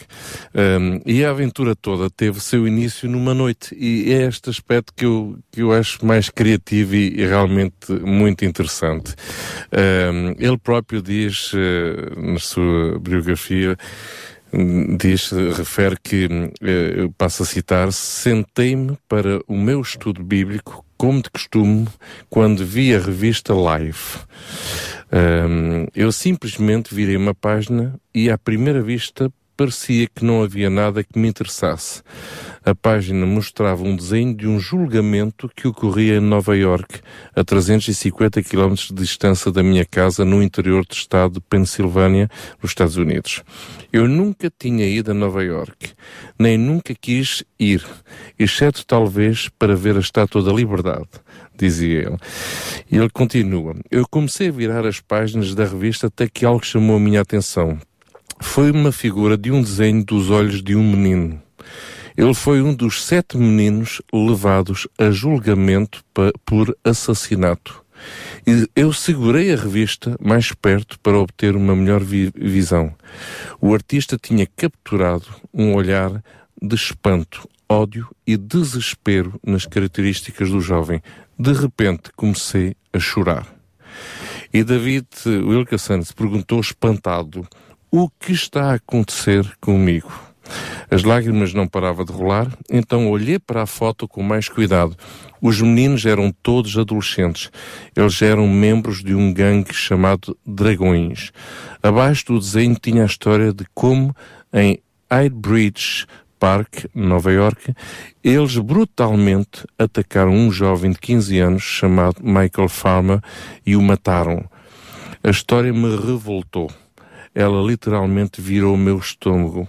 Em nossa cidade, ao pé de uma pequena montanha, essas coisas pareciam inacreditáveis. Essa tragédia tocou bem fundo no meu coração e um sentimento me impulsionou a ir para Nova York e ajudar os rapazes. O pensamento me assustou. Eu seria um idiota por fazer isso? Pensei eu. Não sei nada sobre adolescentes como esse e eu não quero saber de nada disso. Não adiantava. A ideia não ia embora. Eu estava a ponto de ir para Nova York enquanto o julgamento ainda estava em andamento. Esta viagem mudou minha vida para sempre. O fardo do coração deste homem, David Wilkerson, para com os perdidos da cidade, aumentou e em 1958 deu à luz o, o, que nós hoje chamamos o Desafio Jovem, o Teen Challenge, o Ministério para alcançar as pessoas com hábitos destrutivos com, e que tem a sua sede num pequeno escritório em, em Nova York. O Desafio Jovem foi lançado pelo, por este homem, uh, David Wilkerson, realizando pregações nas ruas e através dessas reuniões muitos líderes de gangues, como o gangue dos maus maus, e seus membros foram convertidos através deste ministério. Muitos homens, mulheres e jovens endurecidos vieram a Cristo, permitindo que o Espírito Santo transformasse as suas vidas. Em 1960, a sede do Desafio Jovem mudou-se uh, para Brooklyn. A residência, uh, esta residência oferece proteção para pessoas uh, com, com problemática da toxicodependência e os membros dos gangues também, assim como camas, abrigos, para jovens, uh, pessoas uh, que vivem na, nas ruas de, de, Lisboa. Em 1958, muitas pessoas pensavam que David Wilkerson estava louco para tentar levar o Evangelho para adolescentes viciados em drogas no, na cidade de Nova York. É realmente espantoso porque nós ficamos a pensar, bem, uh, uh, queremos ajudar e ao querer ajudar pensamos logo Uh, se, se, nos sentimos capazes de ajudar, sim ou não. E vemos aqui o caso de um homem que, na realidade, só estava a, a, a, a folhar um jornal ficou chocado com uma realidade de adolescentes que tinham assassinado uma pessoa e que estavam a ser julgados. E a partir dessa notícia, uh, a vida deste homem mudou radicalmente e, e, hoje é uma organização mundial, não é?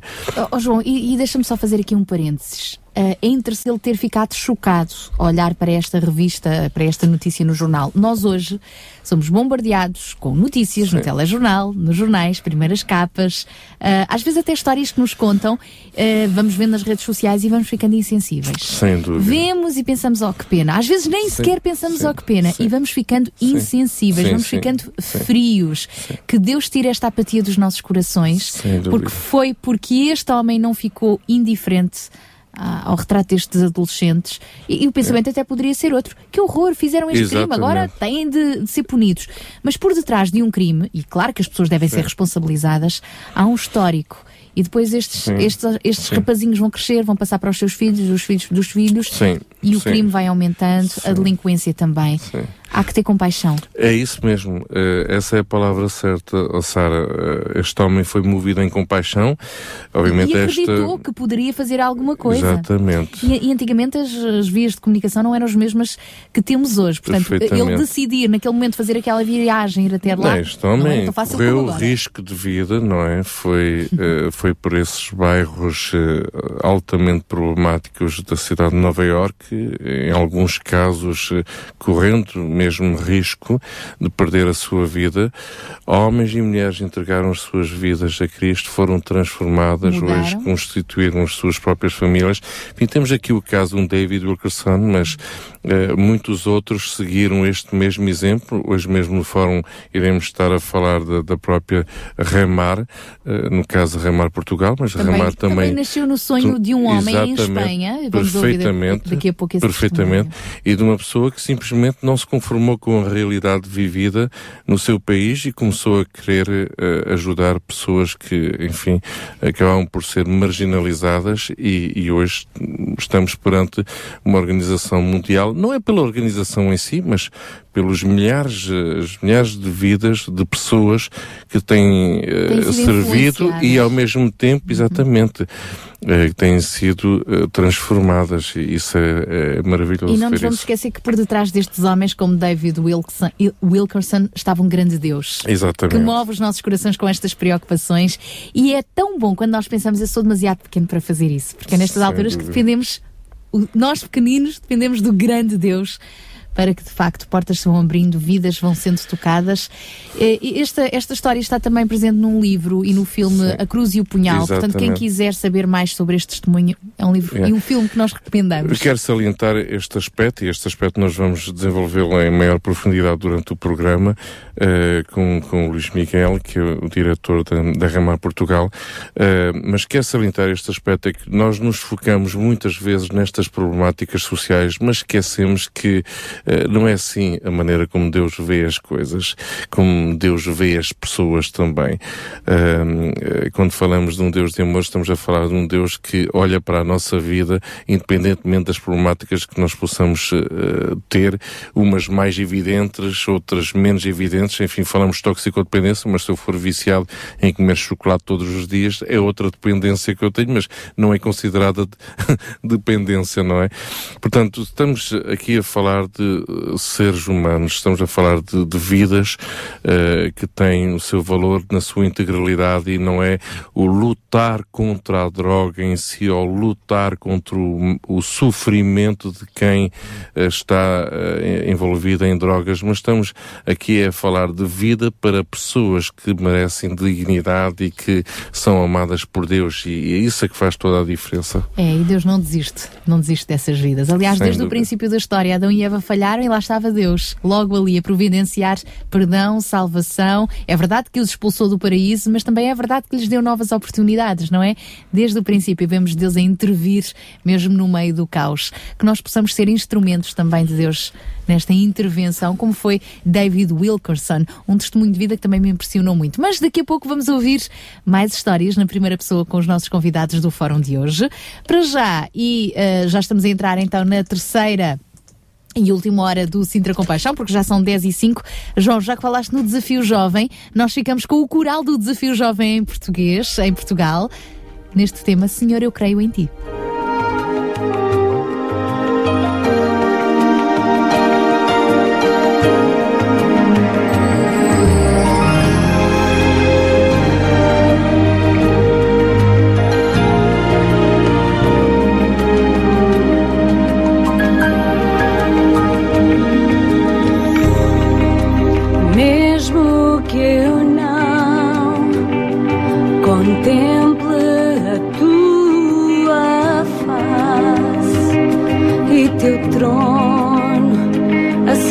Céu, pareça tão distante.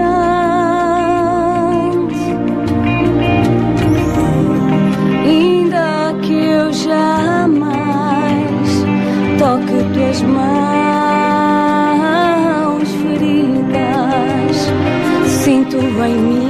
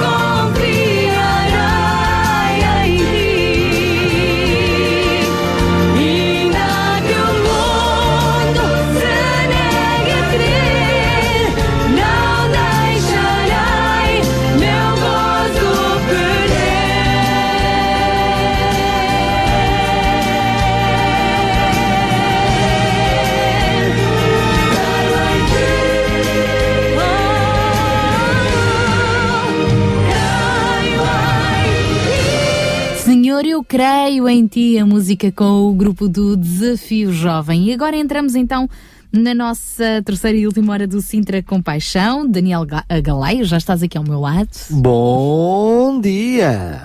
Sempre a horas para o nosso fórum e hoje que tal pararmos de falar de toxicodependência e começarmos a falar de vida, ou seja, não falarmos do lado negativo, mas pela positiva.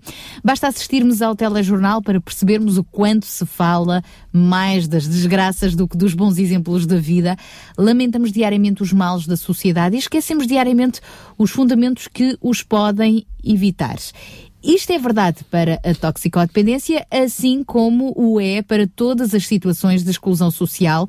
Tornamos-nos peritos em lutar contra a dor e o sofrimento sem nunca conseguir devolver a vida que todos nós desejamos. Existem várias organizações no nosso país que veem de uma maneira diferente de como se deve ajudar pessoas que vivem numa exclusão terrível. A Remar é uma delas.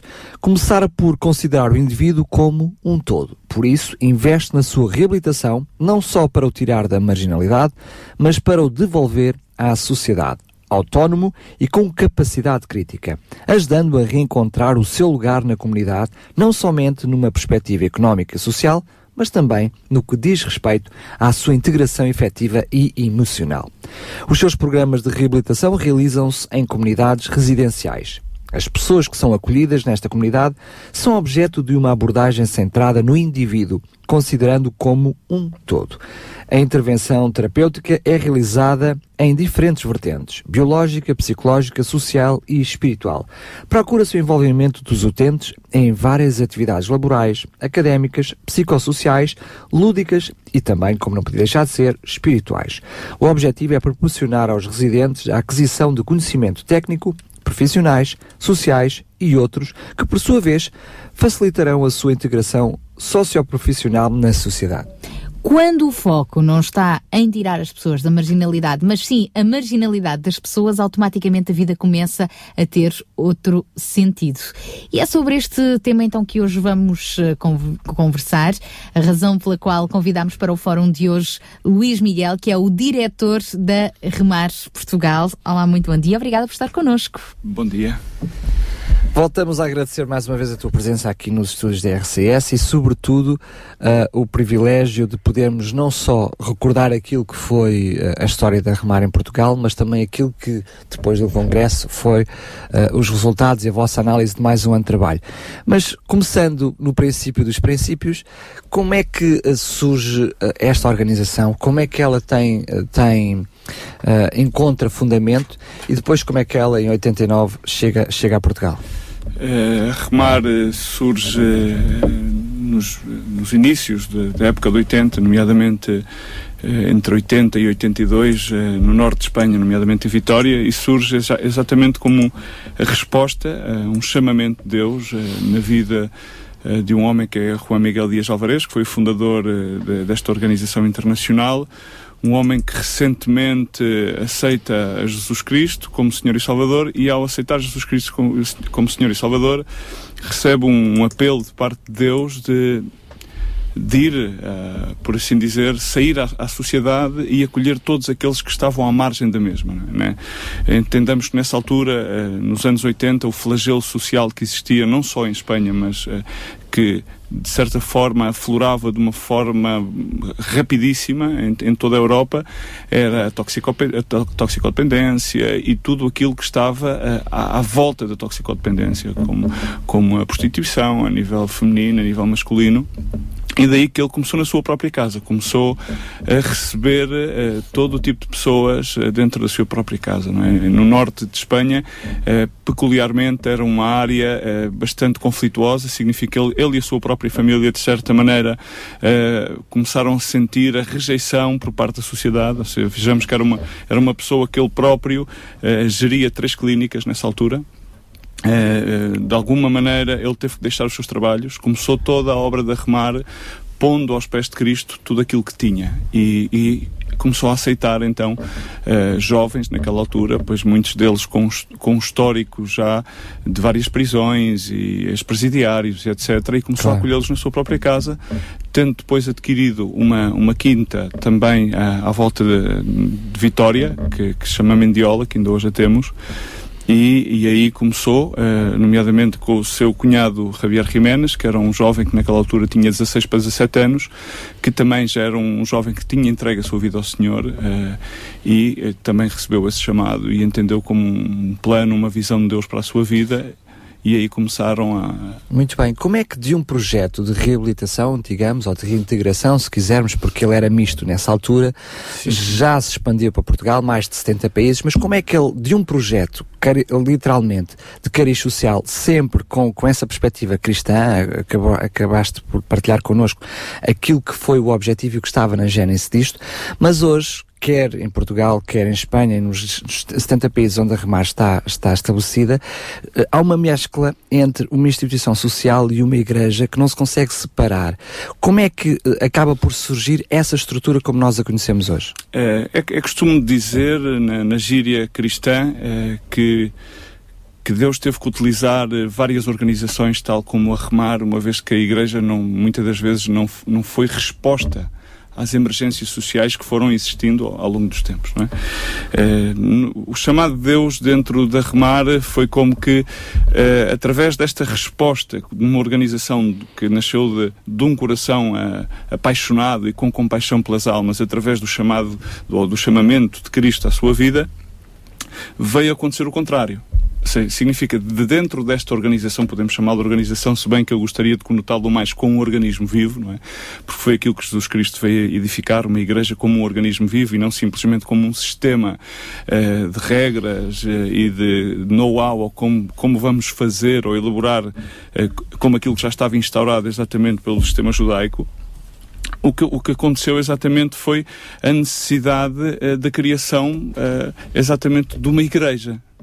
Eh, então o que é que acontece? Todo, todo, todas estas pessoas que anteriormente viviam uma vida sem Cristo, uma vida de perdição, uma vida de marginalização, uma vez depois de terem conhecido o amor de Cristo, a aceitação, a inclusão, eh, totalmente regenerados e transformados pela palavra de Deus, começam a formar esse organismo vivo e a entenderem a, a abrangência do chamado que está patente na palavra de Deus. Significa que é ter misericórdia que ele necessita misericórdia, compaixão daquilo que necessita compaixão, e então há, há toda a abrangência que eh, vai já desde a da obra social, eh, a igreja, a uma prática eh, basicamente transversal no dia a dia a todo o ser vivente, que é aquilo que Deus nos chama a fazer. Então foi isso que aconteceu de uma forma muito orgânica, não, não por assim dizer, bastante organizada, mas à medida que, que Deus ia lançando a sua palavra e fazendo os seus desafios. Então, uh, o Juan Miguel e todas as pessoas que na altura faziam parte da junta, por assim dizer, diretiva uh, da Remar e, e, posteriormente da Igreja Cristã, corpo de Cristo e corpo do Messias, que nominalmente teve que ser criada exatamente pelos, pelas, uh, pelos estatutos legislativos que demandam cada país, fomos respondendo mais que nada à demanda que Deus nos fez. Misericórdia foi uma das palavras-chave que uh, o Luís partilhou agora uh, connosco e foi também o tema do vosso congresso que, que se realizou a semana passada. Já vamos, já vamos ao, ao, congresso e já vamos de novo ao tema da misericórdia, mas na sequência desse organismo vivo, a verdade é que a Remar também tem uma, uma característica muito própria. Vivem em comunidade, embora não seja obrigatório, não é? Muitas das pessoas que passam são restauradas uh, emocional, fisicamente pela vossa, pela vossa grande casa, podem depois seguir uh, o seu caminho, constituir família e por aí fora. Mas muitos são os que acabam por ficar a viver em comunidade e depois apoiar outros que chegam. Como é que funciona essa dinâmica? Uh, a Associação Remar, uh, conforme vim a relatar, ou seja, nasce como um chamamento, uma visão, mas mais que nada para oferecer um projeto de vida. Uhum ou uma alternativa, uma alternativa de vida, não é? Então termina que muitas pessoas uh, depois de serem transformadas e, regeneradas, eh, em base a um sentimento de gratidão e, de certa maneira, muitos deles, uh, um chamado missionário, um chamado de responder à grande comissão uh, uh, feita por Jesus Cristo à sua Igreja, decidem identificar-se com o ministério. Então optam por aquilo que nós entendemos em transparência às Sagradas Escrituras pela vivência em comunidade. Não é? Eh, então, eh, de aí existir esta estrutura. E conforme a Sara disse muito bem, eh, pois também há muita gente que depois, no transcorrer da sua vida, pois terminam por reinserir-se de uma forma totalmente produtiva na sociedade e ficarem vinculados à mesma, ou seja, com o corpo de remar a nível de obra social ou vinculados por parte nominal com, com a Igreja Cristã Corpo Messias, que é um braço poderíamos chamá-lo eclesiástico, vá, da, própria uh, da, própria instituição. Eu sei que a instituição, quando chega uh, a Portugal, ela chega uh, precisamente como uma das primeiras instituições a responder a uma necessidade concreta que tinha a ver com a toxicodependência. Curiosamente, lembro-me até na altura que provavelmente com uma ligação cristã, entendamos assim, ou de uma religião por detrás, uh, tirando uh, algumas misericórdias, portanto, associada à Igreja Católica, a Remar é pioneira nesta área uh, em Portugal. Mas é verdade que ela, a parte, digamos, a missão espiritual, entendamos assim, porque a vossa missão e a vossa visão, ela é completa, é holística, por isso é que existe essa integração completa por parte, por parte da, da, da Remar ela estava um pouquinho afastada, ou pelo menos culturalmente, a parte religiosa, entendamos assim, não era reconhecida. Eu percebo claramente que há uma, uma, uma, mudança, não sei se de visão, de estratégia, de estratégia ao longo dos anos, acentuada mais nos últimos tempos, em que realmente a Remar uh, tem, tem uma força, uma intenção clara de mostrar que há uma mudança, há uma reestruturação, mas vincar que há ali a pessoa de Jesus Cristo por detrás. Uh, o, foi, o que é que mudou a nível de paradigma da Remar, a nível de visão? Uh, se é que eu estou correto, né? é apenas uma análise de quem está por fora. Eh, significa realmente uma mudança de visão não existiu. Ou seja, a, a visão de base foi sempre a mesma. Significa no, a, a nossa principal visão é, é, ter Jesus Cristo como o eixo central da nossa vida, não é? Como a, a nossa única uh, razão e fonte de vida e, e, nossa, a nossa rocha firme onde podemos estar assente como todos os fundamentos da sua palavra, não é? Uh, o que poderá ter acontecido, sim, que remar no, a partir de 89, quando foi uh, uh, neste momento, quando chega a Portugal, uh, ao norte do país, nomeadamente a Penafiel, em 89, poderá ter passado por um período de implementação, de estruturação, por assim dizer, talvez na primeira década. Exatamente, um os primeiros 9, 10 anos. Exatamente, no, no qual, ao, ao, ter uma necessidade de estruturar-se, não apostou muito em passar a sua imagem a nível externo. De, de aí dar, dar passo a algum tipo de interpretação, normalmente, como todos nós temos direito a, a fazê-lo, daquilo do que realmente era. Então, eh, poderá ter sido conotada mais simplesmente como uma uma obra social que acolhia pessoas com problemas de toxicodependência, de alcoolismo ou pessoas à margem, Uhum. eh, à margem ou com marginalização por parte da sociedade. E uma vez passado essa década, depois, eh, evidentemente, como qualquer organização, ter passado por algum tipo de reestruturação e já estar mais bem organizada a nível interno e também, eh, por assim dizer, sedimentada de acordo à legislação do país. E mais de uma Então, forma também completa em Portugal, não é? Porque acaba Exato, com, exato. com a última em 98 no Algarve, acaba por ser, está distribuída. Exatamente, geograficamente por estar distribuída eh, em todo o país e também, inclusive, depois já a nível da legislação religiosa também já estar assente na, na Aliança Evangélica e tudo isso, então começa já a passar eh, a, a verdadeira imagem e, por assim dizer, o verdadeiro fundamento que é Jesus Cristo eh, como, como a base de tudo, não é? Como a base da própria visão, a base do próprio chamamento e o porquê de sermos uma, uma organização que acolhe, neste, neste caso, pessoas com problemas de toxicodependência, alcoolismo, mas sendo que tudo isso eh, simplesmente eh, são respostas eh, aos problemas sociais. Mas a base de tudo é exatamente a, a obediência às Sagradas Escrituras. Já percebemos então como é que funciona a Remar, como é que ela nasceu, quais os seus fundamentos cristãos, como de facto Cristo é quem está na base para transformar em todas as áreas.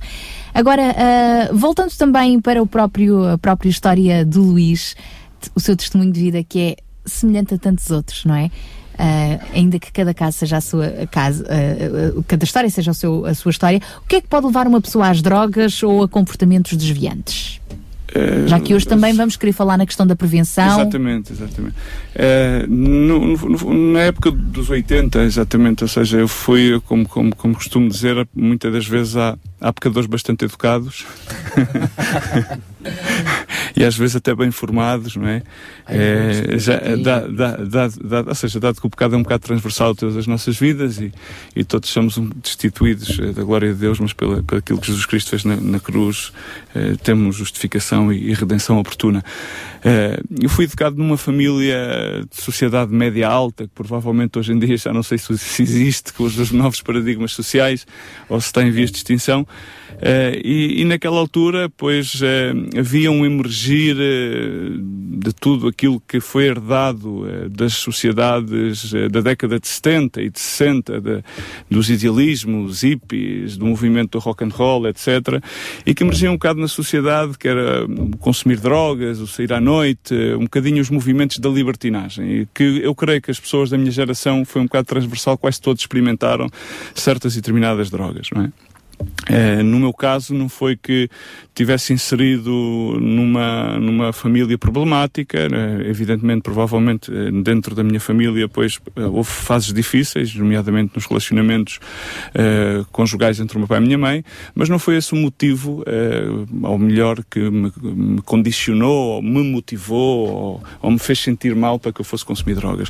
Eu, pessoalmente, depois, naquela altura, era um pecador educado, com, com alguma formação, e terminei, depois, conjuntamente com muitos dos meus amigos, eh, por começar a, a consumir eh, o AX, não é? A cannabis, e da cannabis, conjuntamente com o álcool e com, com os barbitúricos e tudo isso, e o que é que acontece? Acontece depois, uma coisa leva a outra e uma coisa leva a outra e terminei, depois adicto à cocaína, à heroína.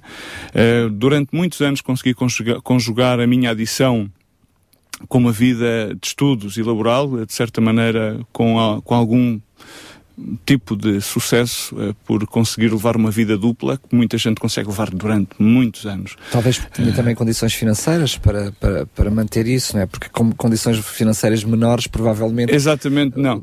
Eh, e naquela altura já havia, já, já havia alguma prevenção. Existia, eu lembro-me perfeitamente que existia alguma prevenção. né? E existiam já algumas, algum tipo de folhetos nas escolas eh, e etc. Mas depois é, há há sempre um declínio, há sempre um ponto eh, na vida de um, de um toxicodependente em que uma pessoa, eu naquela altura eu, eu dizia que eu não era toxicodependente, eu pensava que não era toxicodependente, até que se me acabam os recursos financeiros. Quando se me acabam os recursos financeiros, significa já perdi, por assim dizer, a aptidão para poder trabalhar. Ou seja, lembro-me naquela altura trabalhei na Telecom, eu fazia dois trabalhos. Trabalhava, o meu pai tinha uma cervejaria, eu trabalhava na Telecom até, até às, eh, quando terminei o 12 ano, termine, eh, trabalhava na Telecom de apoio técnico, ia à escola e à noite ia trabalhar na cervejaria até às duas da manhã. Naquela altura, entre uma coisa e outra, eh, tinha um bom ordenado. E depois ainda fazia algum tipo de pequeno pequeno tráfico para manter o meu, eh, a minha adição, o meu vício, não é?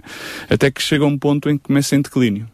Este declínio em que uma pessoa começa a ser eh, visto como realmente pensava que não era, mas o é, começa a ser identificado pelas autoridades, começa a ser identificado pela família de uma forma eh, crua e, de certa maneira, começa a experimentar a rejeição dos amigos, a rejeição de todas as pessoas que estão à volta e começa a recorrer a métodos já muito pouco ortodoxos de obter recursos monetários para, para o seu vício. É então, a prática comum. tu- é a prática comum, é, é, é o declive, eh, até que uma pessoa chega já eh, ao ponto final. né? Na altura eu lembro-me que vim viver para Lisboa e depois foi andar de bairro em bairro, Casal Ventoso, eh, Corraleira, de um lado para o outro e depois voltei, eu sou de Évora, voltei para Évora, depois comecei a fazer tráfico entre Évora e Badajoz e Badajoz e Évora e foi um declive até que uma Claro. pessoa encontra-se a viver na rua eh, e eu lembro-me, o meu testemunho foi, eu vivia com a minha, que agora é a minha esposa, vivíamos de eh, uma vida comum, de casal comum naquela altura.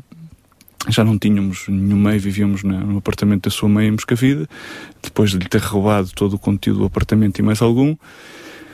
Vivíamos ao dia, comíamos um naquela, naquela altura, que levava-nos, a, a- era, a sua avó ainda era viva, levava-nos uma bola rocha, todos, era o nosso alimento diário, era uma, um bolo que chamava-se a rocha, que era Sim, feito sim, com os restos, dos restos dos, dos, dos pães na espadaria. E fomos, eh, consegui levantar de manhã e eh, não sei o que, já não me recordo pontualmente o que é que fiz, mas alguma coisa ilegal fiz de certeza. Nós ainda bem que rimos hoje, ainda bem que rimos hoje de- dessas coisas do passado. E obtivemos, obtivemos então, por assim dizer, aquela, aquilo que era minimamente suficiente para podermos levantar-nos da cama e já não nos restava outra opção. Eh, o meu pai queria que eu me separasse da, minha- da, da minha então, que agora era a minha esposa, não, era- não era? A esposa, mas a companheira na altura também, também sim, sim, padecia sim, da mesma... Da, da- da mesma, padecíamos do, me- da mesma, Do mesmo mal. do mesmo mal, por assim dizer. Então, então naque- naquele dia a opção foi, nós já tínhamos ouvido falar da Remar, mas na Remar tínhamos aquela incógnita, vamos, vamos, vamos fazer ler a Bíblia, não podemos Ah, fumar. nessa altura já, já havia esse preconceito. Já havia esse preconceito, ou seja, no meio dos adictos eh, eh, havia, havia, ouvíamos falar do desafio jovem, que havia os café, cafés concertos, eh, convívio. que- convívio, desculpe, Café café, convívio. convívio, mas não tínhamos paciência para o café convívio. era, era impossível, havia naquela altura também eh, um, eh, o Patriarca, que era humanista, isso era outra coisa, porque não havia o café convívio, mas havia uma várias entrevistas. não havia também E paciência a nem remar, já sabiam que tinham de ler a Bíblia. Eh, e era entrada imediata. Eh, o- eh, ou seja, a âncora da remar é que era entrada imediata. Mas o problema é que já sabíamos que não se podia fumar, não se podia fumar e tínhamos que ir ao culto e ler a Bíblia. Claro, aquilo naquela altura para nós, ler a Bíblia, vamos lavar o cérebro e não sei o que mais, e a gente não estamos para isto. Eh, e- mas não tivemos outros recursos. Metemos no, no comboio, isto foi em 93, salvo erro. Sim, eh, penso no fim de foi na altura de julho, no, junho, julho de 93, que foi quando se realizaram as primeiras campanhas da Remar em Vila Nova de Gaia. Metemos no comboio, eh, obviamente naquela altura a pagar multa.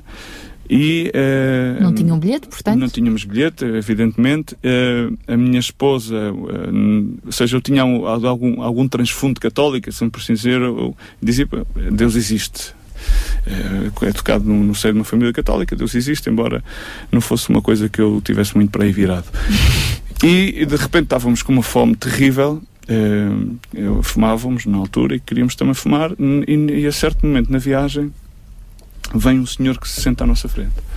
Esse senhor senta-se à nossa frente e literalmente diz-nos com estas palavras: Deus mandou-me para vos ajudar. Ui! Ainda há pouco, João, nós dizíamos milagres existem. Continua. E nós olhamos para o senhor, não é? ok? está bem. E olhei para, para, para a Sandra, a Sandra olha para mim, ok, está bem, Deus mandou-lhe para nos ajudar, vamos lá ver o que é que nos vai ajudar. Começámos a falar, então perguntou o que é que nós precisávamos. Comentámos que tínhamos fome, precisávamos de um maço de tabaco. Nisto o senhor levanta-se e vai ao, ao vagão onde se vendia, naquela altura, pois. eh, comida e, e- O bar do- o bar, o bar do, do do comboio, comboio. E, e lá vem ele com umas sandes e tal e um- uns refrescos e um maço de tabaco naquela começámos então a falar e o senhor identifica-se então como ele era, era padre ah, numa paróquia ah, de uma terra ali antes de Gaia e oferece-nos eh, lugar na casa paroquial para que nós pudéssemos pernoitar naquela noite. E então eu recordo-me perfeitamente que o senhor, depois, posteriormente, passado um bocado, levanta-se para à casa de banho e eu disse à Sandra: "É melhor nós não ficarmos, porque isto vai dar eh, mau resultado. Leva-nos para a casa paroquial, eh, nós estamos com o síndrome da abstinência, provavelmente o que eu vou fazer é roubar qualquer coisa e terminarei na, na esquadra, ou isto vai dar problemas. Eh, um bocadinho mais à frente, dissemos ao senhor: "Olha, nós agradecemos, mas nós, o nosso, o nosso Objetivo. o objetivo é chegarmos a Penafiel porque vamos eh, ser admitidos, queremos ir a uma associação cristã, que é remar e tal, pois quanto. O senhor deu-nos naquela altura dois mil escudos. Deu-nos dois mil escudos e nós felizes da vida, não é? Com dois mil escudos, dissemos agora chegamos ao Porto Vamos consumir. e vamos, vamos, vamos, vamos adquirir heroína. Pensamos nisto, mas eu vou olhar para a Sandra e disse-lhe: vais ver que não vamos conseguir, não vamos conseguir comprar heroína. Isto foi um homem de Deus que nos deu o dinheiro. Já havia algum temor a Deus, interessante. Sim, sim, minha- mais a minha parte do que a minha esposa. E ele assim, o que é que, tu, o que, é que estás para aí a dizer? Pá, isto não pode Isso é ser. um. O que é que estás para aí a dizer? Isto não pode ser. E, evidentemente, fazendo uma longa história curta, como dizem os franceses, chegámos ao Porto, eh, eh, à estação, a Rua Escura, que era um supermercado que estava aberto 24 horas para venderem drogas. Nós já o conhecíamos bastante bem. Não conseguimos comprar droga. Parece que havia ali uma mão de Incrível. Deus a dizer Definitivamente. não. Olha, e deixem-me É só incrível. fazer aqui um parênteses. O Luís veio acompanhado pelo seu filho mais novo. Co- Como é que ele se chama? É o, É Tiago. o Tiago. Ei, o Tiago. vieram os dois de moto, tu não imaginas Oh, fantástico. Uma inveja vê-los chegar assim. Ó tu Tiago, quantos anos é que tu tens? Oito anos Oito e o Tiago está a ouvir esta história do pai, o que mostra que também, e, e estamos a falar da questão da prevenção também, eh, a importância de, das crianças eh, estarem conscientes destes perigos. Ele está a ouvir o pai e está a, a fazer-lhe sinais. E agora, quando ele disse eu não consegui consumir, consumir, não conseguimos comprar a droga, ele virou-se para o pai, apontou o dedo a rir-se como quem, como quem diz: Estás a ver, estás a ver? feito, Bem feito. Quer dizer que já temos aqui um filho completamente diferente ah, dos pais, ciente dos perigos e que não quer entrar nessas. hã? Fantástico.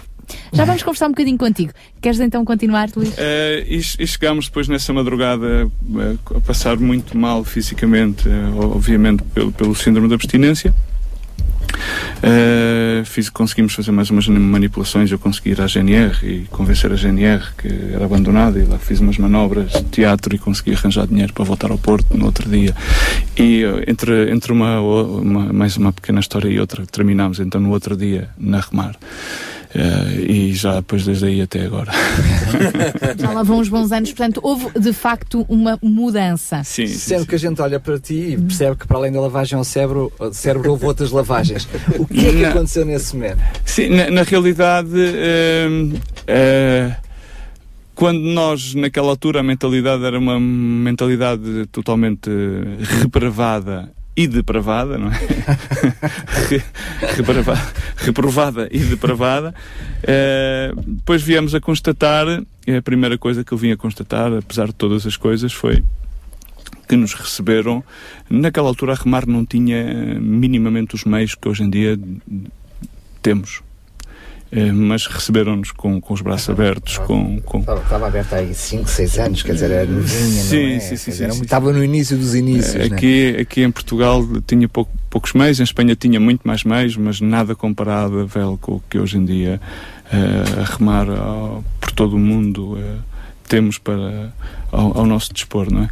Mas eh, vi muita gente, exatamente como eu, e a abordagem deles foi não, não vieram com a Bíblia. não traziam a Bíblia na mão. Ou seja, às vezes há preconceitos Havia um nós temos. preconceito e um prejuízo já grande na nossa mente, de coisas que tínhamos ouvido, etc. Evidentemente fizemos um julgamento e um prejuízo totalmente equivocado e erróneo. Receberam-nos com, com, com bastante amor, com, com bastante carinho e tudo começou, começou a mudar. Então começámos a ver que realmente aquela situação que nós. Ah, a Bíblia, tá, havia realmente devocionais, mas eram coisas bastante lineares, bastante Práticas. simples, práticas Adaptadas. eh, adaptadas à nossa realidade e to- toda, toda, toda aquela mensagem começou a fazer, um, começou a fazer sentido, começou-se a tornar real. Até que um dia, numa vigília, depois Jesus Cristo eh, de, de repente apresentou-se à minha vida e eu recordo-me que caí quebrantado e realmente aceitei-o como meu Senhor e meu Salvador, sem que pontualmente houve- houvesse eh, nenhum chamado sublime ou nenhum Foi algo muito, muito pessoal e íntimo, muito, no coração. pessoal Uhum. eh, e, e a partir daí decidi entregar-lhe a minha vida totalmente, rendi-me totalmente e nunca mais. E o Luís Miguel hoje é o eh, diretor, eh, portanto, da Remar Portugal. Sim, sim. Uhum, com a sua esposa. Exatamente. E vocês, entretanto, casaram, tiveram Sim. filhos e temos Houve aqui. mais uns milagres pelo caminho. e vão continuar a acontecer. Tiago, não é? Tiago, muito bem. Tiago, hum, tu então já, já conheces estas histórias, não é? Ah, que o teu pai contou e E outra- outra que eu conheço. Ah, pois. Olha, e que lição é que tu tiras dessas histórias que tu ouves? Para não, para não me meter nos parvoízes como o pai e a minha mãe se meteram. Ou seja, nada de drogas, tabaco, de Muito roubar, nada dessas coisas, não é? Tu tens crescido lá na Remar, não é? Conheces muitas outras histórias como estas. Outras, outros homens, outras mulheres, outros jovens que passam por lá e entram assim com esses problemas e parece que saem de lá outros, não é? Sim. E, e- e nessas, e, e nessa, qual é a tua, a tua experiência? Tu gostas de viver ali na O comunidade? que é que tu gostas mais Isso na mesmo. remar? Gosto dos meus amigos. Muito E, go- bem. e gosto de estar com Deus. Ah, fantástico, fantástico. E tu na tua escola também falas com os teus colegas sobre estas coisas para eles não se meterem na droga? Sim. Que conselhos é que lhes dás? Não se metam na droga que mais tarde ou mais cedo vão ser descobertos e vão ser presos. E se, e- e se- e se encontrares assim algum amigo ah, que se meta nessas coisas, ah, como é que tu os ajudas a sair de lá? Dás um pontapé na barriga e ficam com estrelas. Isso já é violência. Toma lá para não seres tão pateta, pá. Só eu sei quão pateta tu és. Mas eu acho que ele já Muito aprendeu bom, bem a muito lição, bem, pelo menos já aprendeu muito bem ah, a lição. É importante também haver esta abertura e falar ah, com as crianças, com os jovens, nu- numa perspectiva de prevenção. é, é- para nós é sumamente importante. Eh, embora muitas das vezes nós já tivéssemos eh, encontrado famílias que foram restauradas e tivessem algum tipo de preconceito em, em dar a conhecer os seus testemunhos, inclusive aos seus filhos e familiares e outras pessoas eh, da sociedade, para nós é extremamente importante, primeiro para que eles conheçam todo o nosso passado sem qualquer tipo de, por assim dizer, de De vergonha. de vergonhas. Mas, Luís Miguel, isso manifesta também realmente um, um abandonar completo, o conseguir viver com isso, ultrapassar completamente essa situação, não Sim, é? sim, exatamente. Ou seja, na, na realidade. Não permitir que o passado nos continue a magoar. não é? Exatamente, na realidade, porque não é uma vergonha, porque ao fim e ao cabo terminou por ser uma plataforma para uma glória. É pena que tenha, tinha que ter passado por aí, não é? Exato. É lamentável, mas Eu costumo dizer que eh, nunca se poderá jamais experimentar uma vitória sem ter experimentado algum tipo de derrota. Claro, claro. Pelo menos saboreá-la completamente. Exatamente. Luís Miguel, como é que eh, ehm, o seu exemplo acaba por ser um exemplo de muitos outros que acabam por ficar ligado à instituição? Ehm, muitos deles, sobretudo com, com, com o que aconteceu em Portugal, penso que a par de, de Espanha não conhece a realidade de outros países, que é a questão da própria Remar criar uma estrutura de reintegração social, por exemplo, por exemplo com empresas como a empresa de, de- de mudanças, caso Portugal e Espanha, não sei se, se a realidade nos outros países é similar ou não, só Sim, conheço mais estas duas.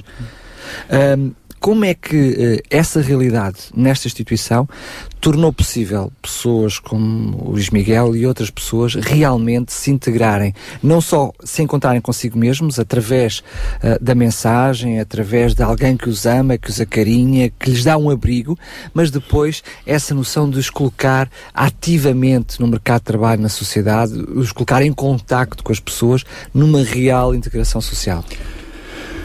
Uh, ao primeiro impacto, vou-lhe ser muito honesto, aquilo que passou comigo desde um princípio. Quando nós chegamos a um tipo de organização como esta, pois a primeira coisa que nós pensamos é pensar mal. O ser humano tem tendência para pensar mal. Agora vão isto, afinal não é tudo rosas, vão-me obrigar É, a trabalhar. Não, agora vão precisar, vão obrigar a trabalhar, vão-me usar e tal, e, e, na, real, e na realidade aqui há uma cúpula de, de pessoas, de, de homens e tal, que, que estão a aproveitar-se de, Da minha debilidade. da minha debilidade, etc. Ou seja, este, este é o pensamento que é transversal a qualquer ser humano, penso eu, eh, que seja minimamente sincero para aceitá-lo. não é? E, e seja, vocês já sabem que muitos entram lá assim. Exatamente. E- Mostra e- claramente e- que a própria estrutura já sabe que isso também é uma Exatamente, e, e também de- de- de- externamente também, também, também, também assim, assim, assim o acontece. Eu lembro, desculpa lá ter interrompido, eu lembro que quando eu chego a conhecer a realidade a remar em Portugal é exatamente por trás de um preconceito e de algum burburinho que surge por eh, eh, toxicodependentes, pessoas até com cadastro policial, história de prisão, a entrar dentro da casa das pessoas para fazer mudanças. É assim que eu conheço, que eu Exato. conheço a remar, mas eh, conheço a remar não pelo preconceito, conheço a remar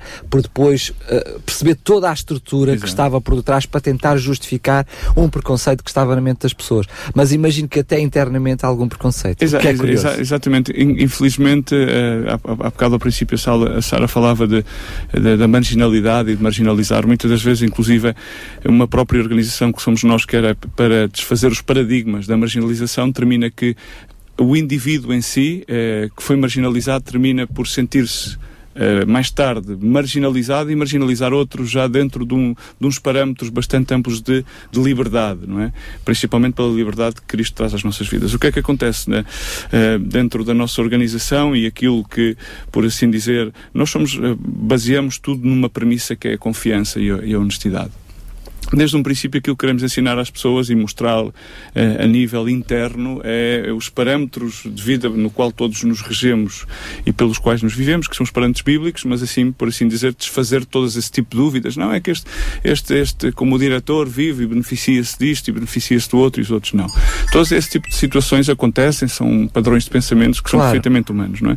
O que é que acontece? Eh, as- eh, queremos sempre motivar o, a pessoa, o indivíduo, de acordo às suas valências, de acordo ah, depois também à sua aptidão e a sua aptidão pode sempre aumentar ah, através de, de formação, através de, de, de equipá-los com, com, com, com outro tipo de, ferramentas que necessitam ao, ao largo da sua reabilitação ah, ah, e enquadrá-los mais nada também de acordo à sua vocação, aquilo que podem fazer, aquilo que eles desejam fazer, como é que eles se desejam enquadrar. E começar a dar-lhes pequenos graus de confiança para que se possam superar, sentir-se úteis, principalmente sentir-se úteis e na realidade eh, buscar realizar-se. Eh, Deixa-me só dizer-te, desculpa te interromper, porque eu conheço algumas experiências que aquilo que fez o clique na vida deles foi exatamente o voto de confiança por Exato. parte da instituição. Há algo que muitas vezes nós podemos não valorizar cá fora, mas pessoas que elas próprias estão destituídas dessa valorização de qualquer autoestima, quando vêm pessoas externas que não as conhecem de lado nenhum e que as valorizam, que lhes dão essa confiança, eh, ali muda, muda, muda, o chip. muda, muda completamente. E, e essa confiança eh, nunca, ou seja, nunca, nunca baseada depois, há uma supervisão, mas não há eh, Um policiamento, é um isso? policiamento nem qualquer tipo, nem qualquer tipo de desconfiança. Significa todos eh, cometemos qualquer tipo de erro naquilo que fazemos, eh, por, por muito bem preparados que estejamos eh, eh, na nossa profissão ou na nossa, na- ou na nossa própria vocação, iremos sempre cometer qualquer tipo de erro.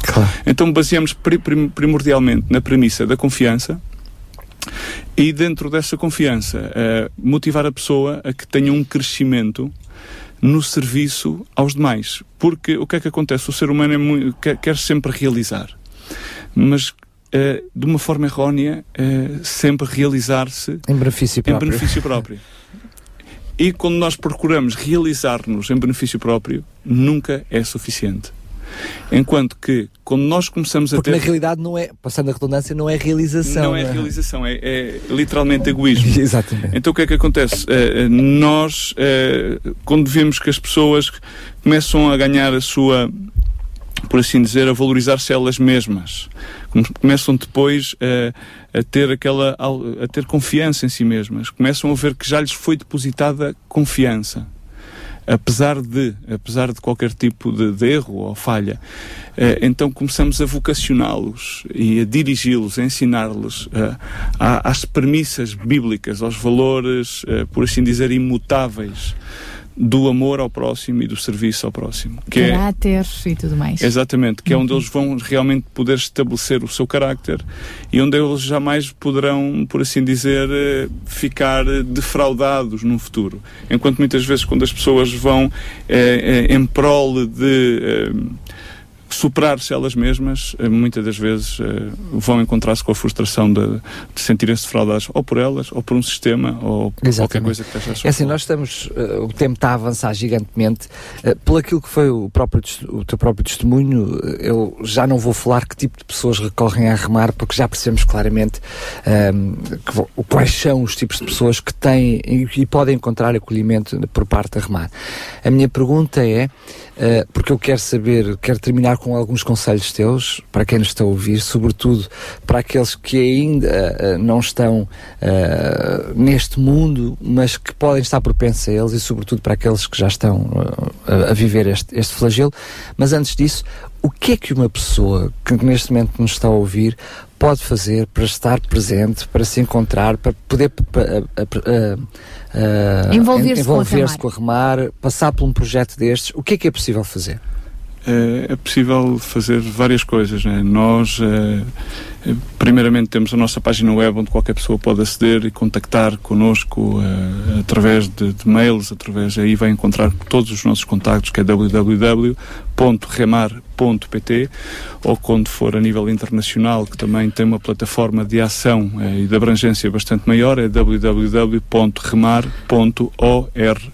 Mas imagino que alguém que nos esteja a ouvir e que até possa estar numa situação extrema como esteve o Luís, na rua, portanto dificilmente terá acesso ao Eh, computador, mas pelo menos por telefone, nem que seja do Pelo amigo. telefone eh, vai sempre conseguir aceder-nos, eh, até mesmo pelo meu telefone, que é o 932209695. Mais de gavarinho, mais de gavarinho. 93. 932209795.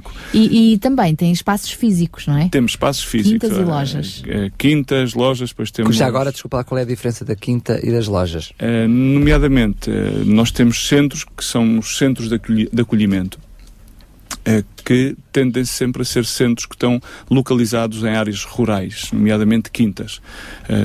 Sempre quintas. Segue o projeto inicial. que é, o- é exatamente onde as pessoas eh, saiam do seu entorno social, onde nomeadamente estão acostumadas a estar e a viver, porque acreditamos que é absolutamente necessário que a pessoa saia do seu entorno social e familiar para se encontrar consigo mesma e obviamente com a, a principal premissa de poder encontrar-se com Deus que é aquilo que transforma a sua vida é a única coisa que vai realmente Claro. transformar tudo é um encontro pessoal e uma relação pessoal com Jesus Cristo, eh, que são as quintas. Eh, eh, aquilo que chamamos lojas ou pontos de recolha solidários é onde as pessoas, nomeadamente, temos o contacto cara à sociedade, ou seja, que na Rua da Posidónia da Silva, em Lisboa, que é o lugar mais conhecido e mais emblemático a nível nacional, onde as pessoas acudem, por assim dizer, que fica muito perto do antigo Casal Ventoso, eh, muito perto também do Conselho de Ministros, por curiosidade. Mas vocês estão aptos para receber qualquer um dos dois lados, não é? Não há nenhum problema, não, não, não fazemos exceção de pessoas eh, e aí podem acolher. Mas eh, eh, aquilo que eu poderia dizer a qualquer pessoa que neste momento esteja a passar qualquer tipo de dificuldade é que não, não vale a pena resistir. Não vale a pena resistir e quanto mais eh, prontamente eh, possa procurar ajuda, eh, é melhor, não é? É urgente. Nós vivemos numa sociedade onde o carácter urgência está mal canalizado, ou seja, o canal de urgência está é urgente ter tudo, de tal maneira que o, o ser humano está totalmente adormecido para as suas próprias necessidades. Eh, mas eu diria a essa pessoa que é urgente que ele eh, possa, neste caso, se quiser acudir a remar, eh, a remar não vai fazer nada por ele, mas temos aqui e podemos oferecer a única solução. eh, e não é uma religião, senão que é uma relação com aquele que deu a sua vida por toda a humanidade, que se chama Jesus Cristo, E- que é o nosso Senhor e. Salvador, que restaura, que regenera e que pode transformar conforme transformou Paulo, conforme transformou tantas O Luís pessoas, Miguel. forma transformou a mim, É verdade. que estava destinado a uma E ainda que já toda a gente tenha dito que já não há volta a dar, Ah. estás no fundo do poço, já não consegues ser ninguém, Deus ainda acredita em nós, é verdade. Há, há sempre uma nova oportunidade. Nós estamos mesmo a terminar, só que só para não ficarmos em falha, dissemos que também íamos fazer um pequeno balanço do vosso congresso anual uh, Desculpa, sobre o tema disso. misericórdia, portanto, uh, fazendo uma ponte entre o que foi este congresso e o que vocês esperam continuar a ser. Eh, este, este congresso foi um, mais um, um tempo de, de- de comunhão entre todos e algumas visitas que tivemos também a nível exterior. Foi um tempo de balanço. Né? Foi um tempo de balanço, de balanço, eh, muitas vezes eh, meditar provavelmente eh, naquilo que vai, vai ser o amanhã. E foi, foi um bom tempo, principalmente com um tema tão, tão imediato e tão atual eh, e tão contextual como a misericórdia, como sempre foi, mas eh, mais que nada hoje em dia é, é- é muito imediato e é muito eh, urgente. Para mim, a palavra que sempre me ecoa na mente hoje em dia é urgente que valores sejam de novo postos e colocados em primazia.